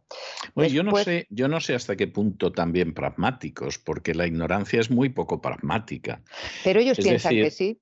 Ya, ya, ¿no? Y seguramente además también pensarán que, son muy inteligentes y todo lo demás. Claro, claro. La ignorancia no tiene nada de, de pragmática, ¿no? Te dicen que eh, voy a estudiar, claro, pero ¿qué me gano? Pues mis respetos, Buah, eso no es ganarse nada. A ver, ¿qué me gano? Digo, que no te vas a ganar nada. Entonces es todo a cambio de qué. O sea, eso no es un espíritu existencial, es un espíritu absurdo. Es un espíritu eh, menos que tribu, o sea, menos que un animal que sabe lo que tiene que hacer. Es que son zombies vivientes. Em, bueno, pues esto es, ojo, he dicho moda estadística. Claro que hay em, pues jóvenes que se salen de esa moda, pero lo peligroso es que estemos hablando de este tipo, de este colectivo que sea moda estadística, que es lo que más se repite. Y, el último denominador es que la web y los dispositivos, todas las apps que les permiten acceder a ella, ocupan un lugar central en la manera de entender el mundo. Es decir, no entienden el mundo con un blog, con un cuaderno, con un libro, no lo entienden. ¿Qué rollo? ¿Pero por qué llevas eso? ¿Y qué de páginas? O sea, no entienden lo que es esperar o lo que es pasear sin un pinganillo escuchando no sé qué. No lo entienden. Su visión carece de fronteras. Y eso además les facilita tener un pensamiento mosaico. Es decir, que lo mismo se meten en una página que habla de que la Tierra es plana, que luego se meten en otra página mm, de que Putin no es verdad, sino que es un holograma y son pensamientos, pues eso, fraccionados, no son el tipo de pensamiento constitutivo humano, podemos pensar hasta de manera mágica, que es el último pensamiento, el, más eh, pobre, pero puede ser inductivo, deductivo, lateral, convergente, divergente. No, no, ellos es mosaico. O sea, no, no hilan nada. Esto, claro, mm, es un peligro para ellos y para la sociedad, que lo queramos o no, tenemos que pasarles el testigo. Serán los cirujanos, serán los maestros, serán los, eh, electricistas, serán lo que sea del mañana.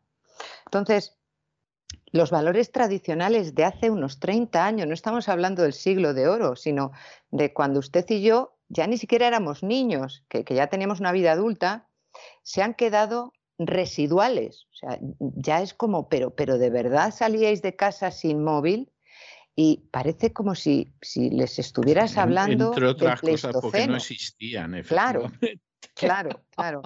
Entonces, eh, ibais, porque las enciclopedias estaban en la biblioteca y había que ir, molestarse, tomar notas. ¿Para hacer un solo trabajo? Pues hijo, sí. eso no puede ser, eso es un rollo, eso, es, exactamente investigar, formarse. Entonces, aquí, por ejemplo, en, Portugal, en España, sur de Francia, en Italia, eh, se mantienen algunos valores tradicionales, pseudo tradicionales, que es el familismo mediterráneo, que habla el profesor Quintás, es decir, el terraceo, las fiestas populares, pero es una transformación ética y moral, porque no tiene nada que ver, es decir, son eh, oportunidades para destruir, para desparramar, para mm, formar el gregarismo de ellos, que están, que es un botellón, todos juntos, pero disjuntos, porque no se conocen entre sí, se dan la espalda, cada uno incluso hace sus corros para su Coca-Cola, su whisky, su, su, su, pero necesitan la llamada gregaria del rebaño, que es que es así, es el efecto shipper, el efecto rebaño. ¿no?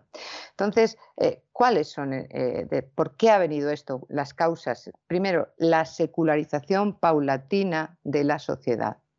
Es decir, eh, ahora se olvida, se rehuye, se tapa, se mofa todo tipo de espiritualidad, sobre todo una espiritualidad de mapas espirituales con tradición. Sin embargo, se atrae muchísimo la brujería, lo que dijimos eh, hace unos programas con el orientalismo este tibetano oscuro, que ya, ya veremos, ya veremos. Y no quito una coma. Eh, por la moral sexual y familiar que se ha distanciado de los dictados de una espiritualidad y de unos mapas religiosos que intentaban construir al hombre. No digo solamente en, el catolicismo, porque cuando hay un mapa espiritual que orienta la moral sexual y familiar y es seguido em, sin fanatismo, pero sí con seriedad y coherencia, por supuesto que forma a la familia y a los individuos. Después, el fin de la censura ha dado paso a todo tipo de ideologías y de libertades de expresión y por supuesto ahí se han metido en esa cresta de la ola los populismos. Es decir, ahora, por mor de decir es que es libertad de expresión, yo puedo decir lo que quiera, no, no. Se confunde mm, la censura eh, con la represión, con la castración. No, señor, usted no puede decir todo lo que quiera. Eh, pero a nivel público, como estamos haciendo usted y yo, como a nivel privado, yo, yo no puedo herir a una persona eh, por mucha libertad de expresión que haya. Claro, es un término, un limbo, claro que tengo que decir y encontraré. Lo que pasa es que eso, eso, parece más una cuestión de urbanidad y de educación que de libertad de expresión. Esto es. Pero se pone la etiqueta de censura y entonces es que yo no puedo decir a este, que yo no puedo. Pues no, no, no puedes. Efectivamente, dice, quita censura, pon urbanidad. Y entonces dice, eh, eres conservador, eres retro, eres de la caverna.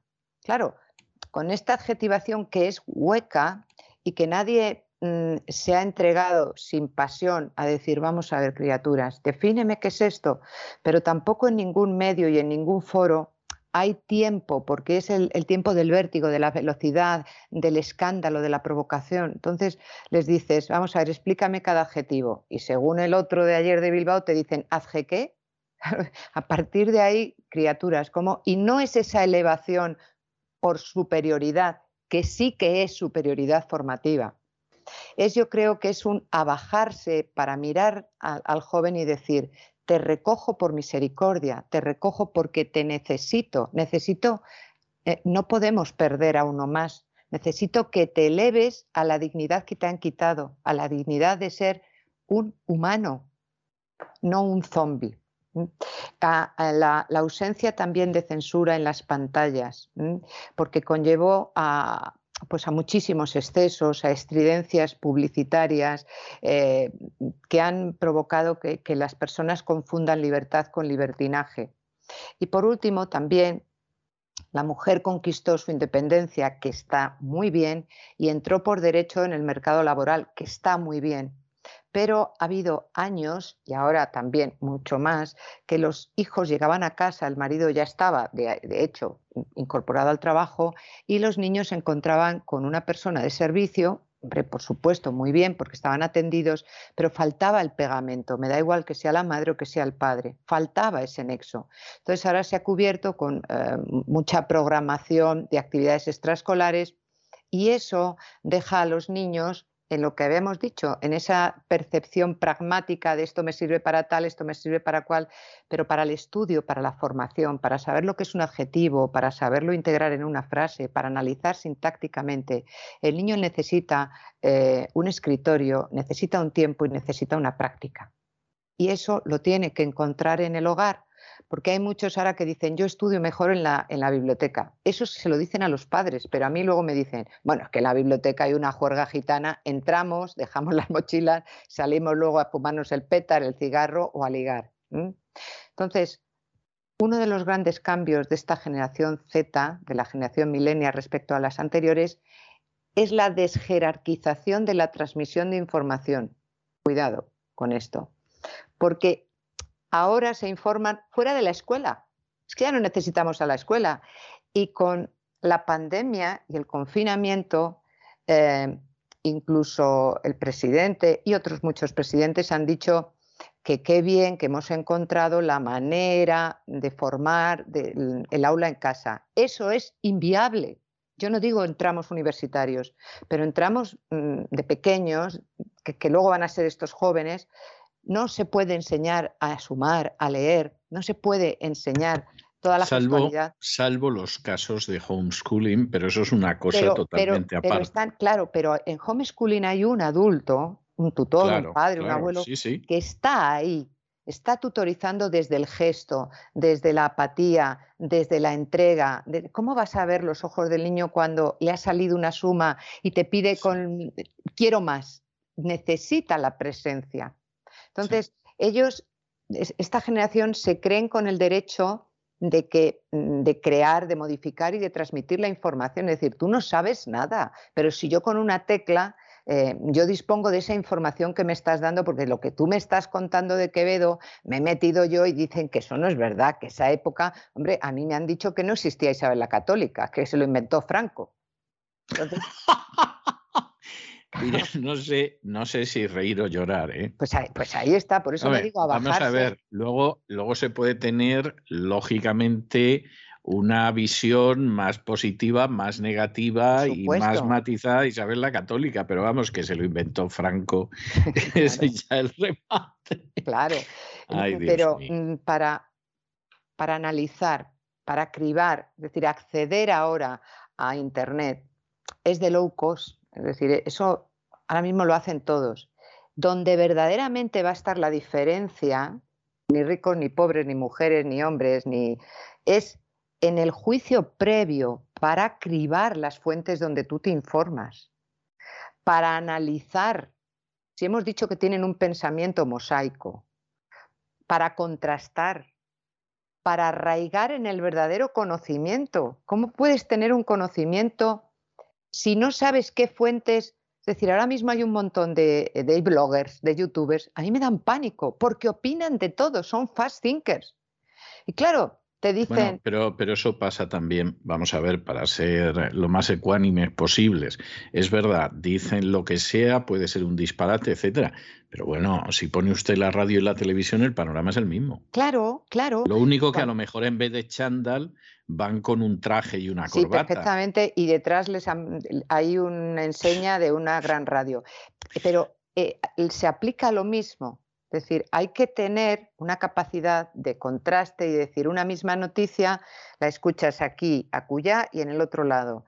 Si se ha enseñado desde las aulas, apoyados en el etos, en la verdad y desde la verdad, luego tú sacarás las conclusiones, pero tienes que beber en las fuentes correctas. Me da igual el señor que sale, pues eso, con chándal o con una estridencia, porque hay algunos que son estridentes y esperpénticos, y otro que sale con corbata a lo mejor también hay bloggers y gente. Eh, una de las cuestiones es qué ha publicado, qué hay detrás, cuál es su formación y sobre todo cómo plantea los problemas, porque puede haber un, señor pues que, pues que simplemente es un erudito porque está leyendo y quiere compartir, pues, y, y, a lo mejor tiene muy pocos seguidores. A mí lo que me escama, pero es a mí, ¿eh?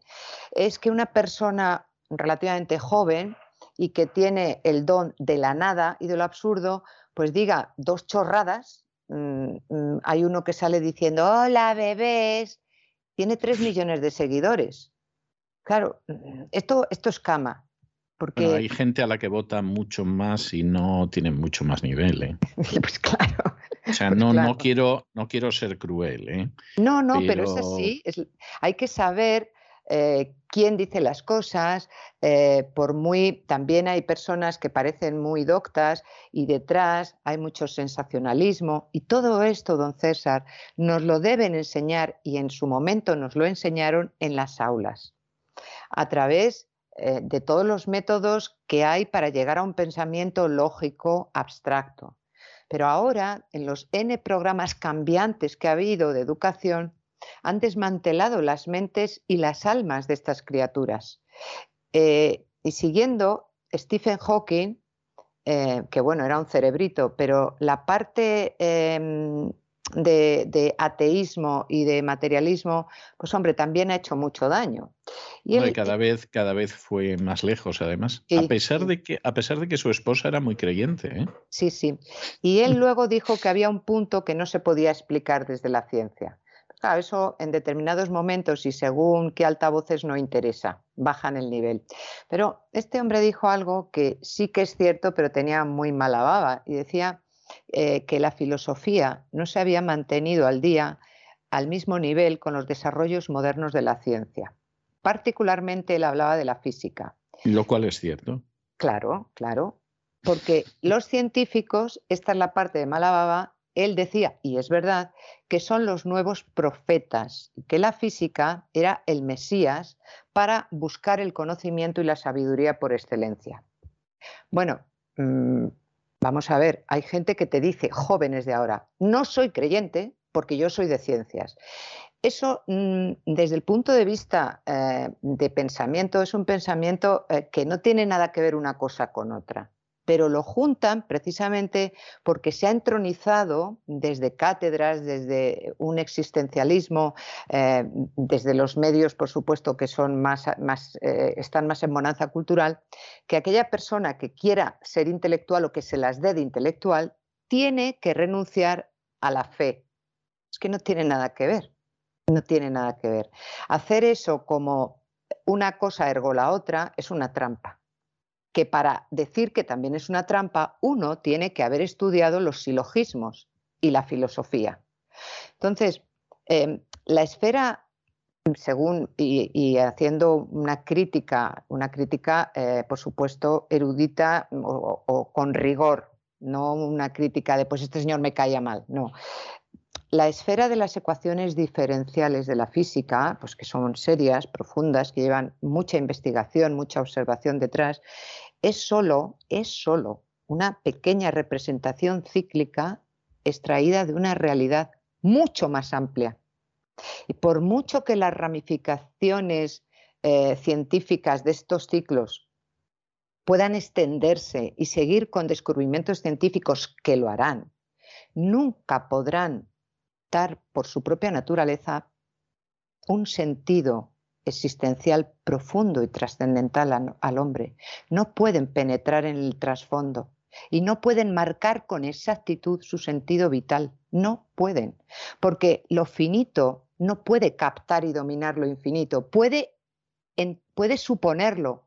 Podemos pensar en Dios, podemos pensar en la eternidad, podemos pensar en lo infinito, pero se nos queda corto porque nuestro recipiente es finito. Entonces, eh, no lo arreglaba todo el señor Hawking diciendo que con estas ecuaciones y estas profundidades y estos descubrimientos marcaba el rumbo existencial del hombre, ni muchísimo menos.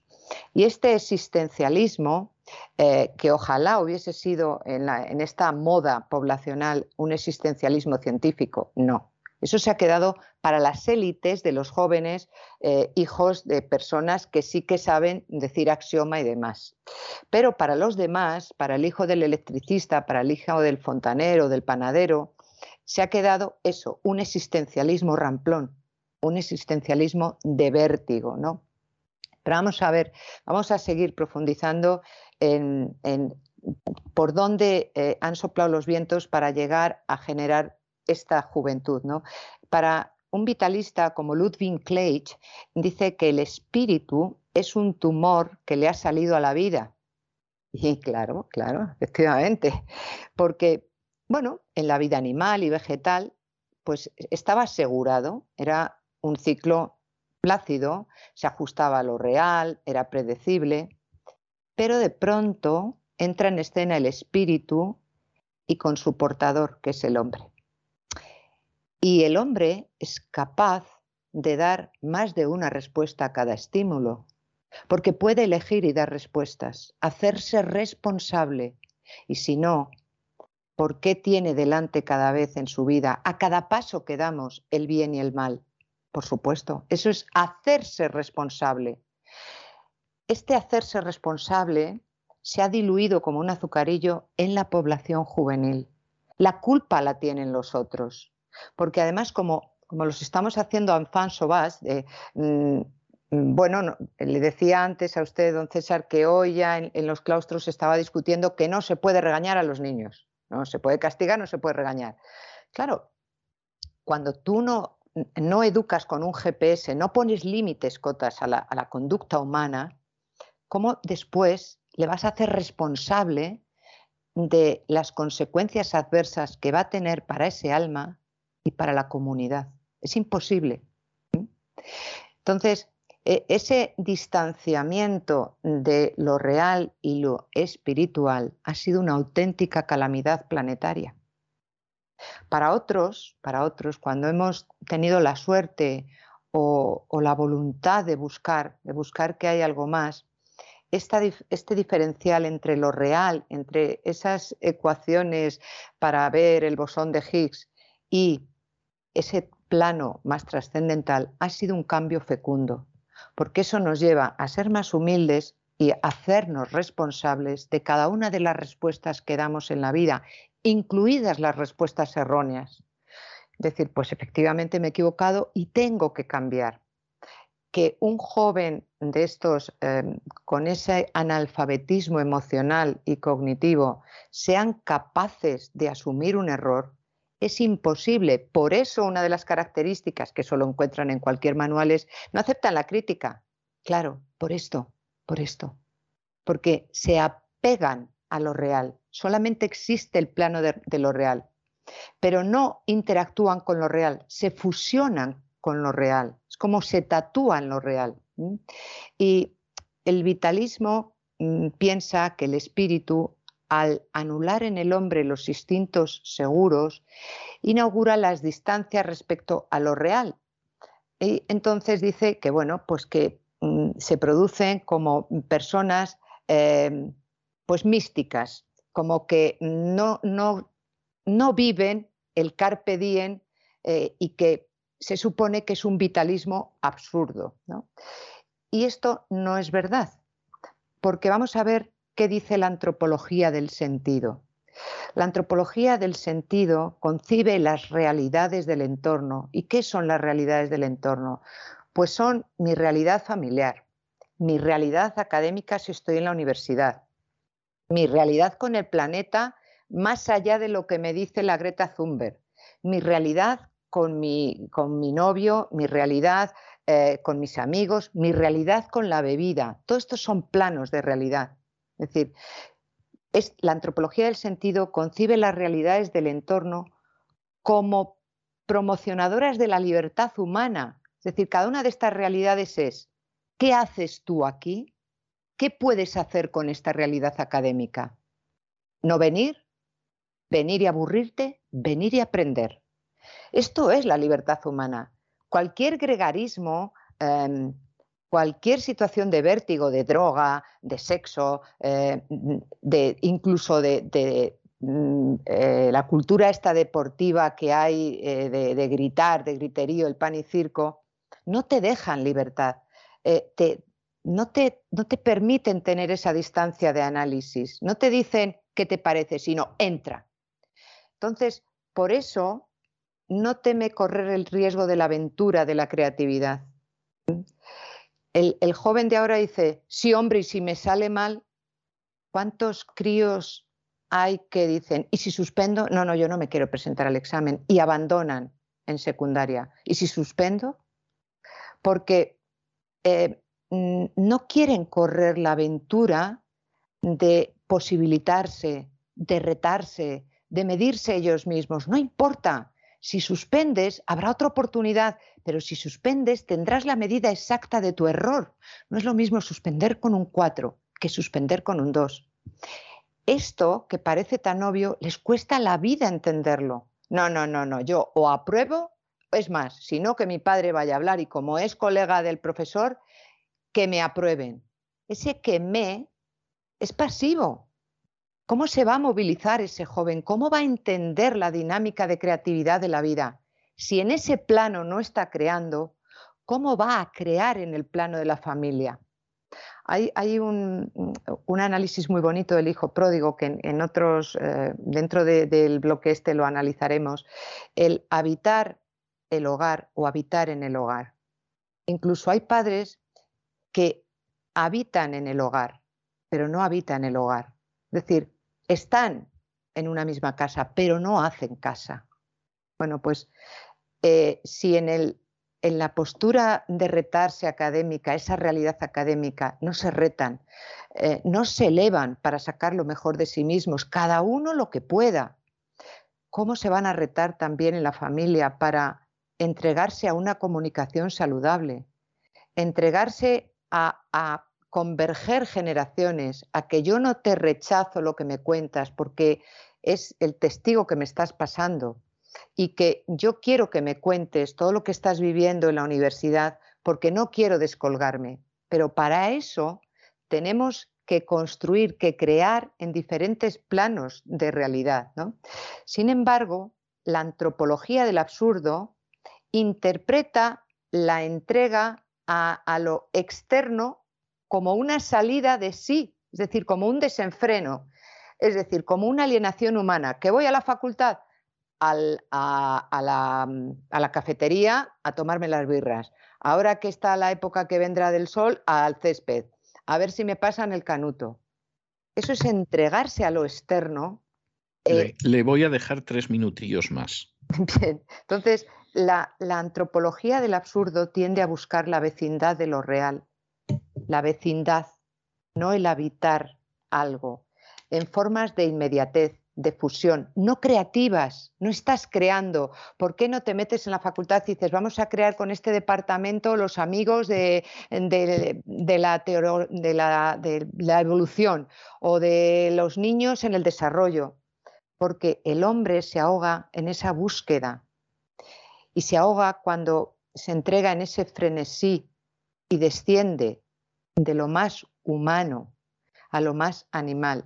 Voy a terminar con una carta que escribió, me ha dado permiso una paciente que empezó aquí, bueno, pues a, tener un camino personal. Ya al cabo de dos años ella se encontró con una fe que había perdido y me ha permitido que lea, es cortita, esta carta que es precisamente la antropología del sentido.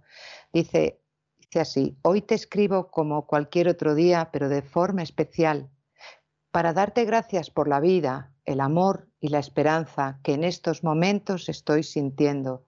Tengo ganas de luchar, de sentirte siempre como ahora. Espero que nunca llegue el momento en el que me separe de la sociedad, en el que solo busque en mi interior y no en los demás. Lo recordaré por si algún día me faltan fuerzas para continuar luchando, para sentir esperanza y amor, para olvidarme de mi egoísmo y saltar y salir a la realidad recordando que existes y que también luchas a mi lado. Se refería a Cristo. Pues muchísimas gracias, doña Pilar, muchísimas gracias. Y hoy le tengo yo una canción preparada, que es una de esas canciones que yo recuerdo de mi adolescencia, es decir, de cuando tenía menos de 20 años e incluso me atrevería a decir que bastante menos de 20 años. Será la mía también. Que a mí me parece una canción muy melodiosa de Sally Oldfield. No sé por qué Sally Oldfield tuvo un éxito tremendo con esta canción y luego se la tragó la tierra. Yo no sé si es que vio el mundo del espectáculo y dijo que una y no más. Y su hermano siguió, sin embargo, haciendo una música que a mí me gustaba mucho. Algunos de sus álbumes me gustaron mucho, como el Voyager, pero, pero por ejemplo, eh, Sally Oldfield no se volvió a saber de ella. Y era una canción que se llamaba Mirrors, que eh, me ha venido a la cabeza por lo del cristal, porque acababa diciendo que al final somos pedazos de cristal que permiten que la luz pase a través de nosotros. Bueno, depende del estado del cristal, pasa la luz o la luz no tiene manera de pasar, o sea que esta es la historia que hay. Pero yo le dejo con este Mirrors de Sally Oldfield y hasta la semana que viene, Dios mío. Si Dios quiere, hasta pronto, don César.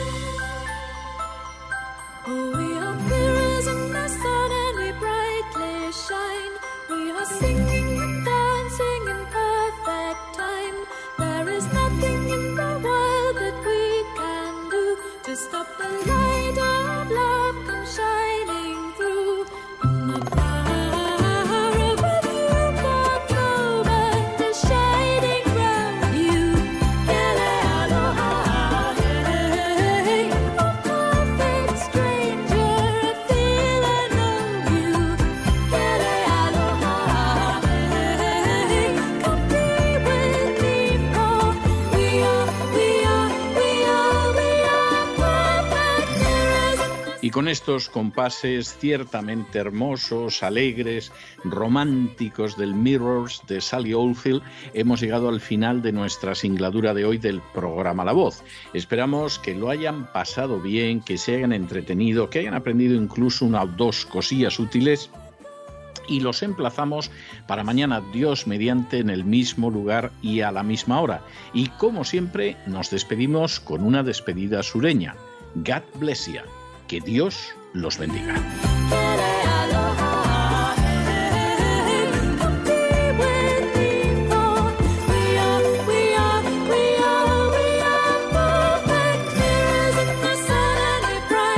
El programa La Voz es una producción de Artorias Incorporated y al amparo del derecho a la libertad de expresión no se hace responsable de las opiniones vertidas en el curso del mismo.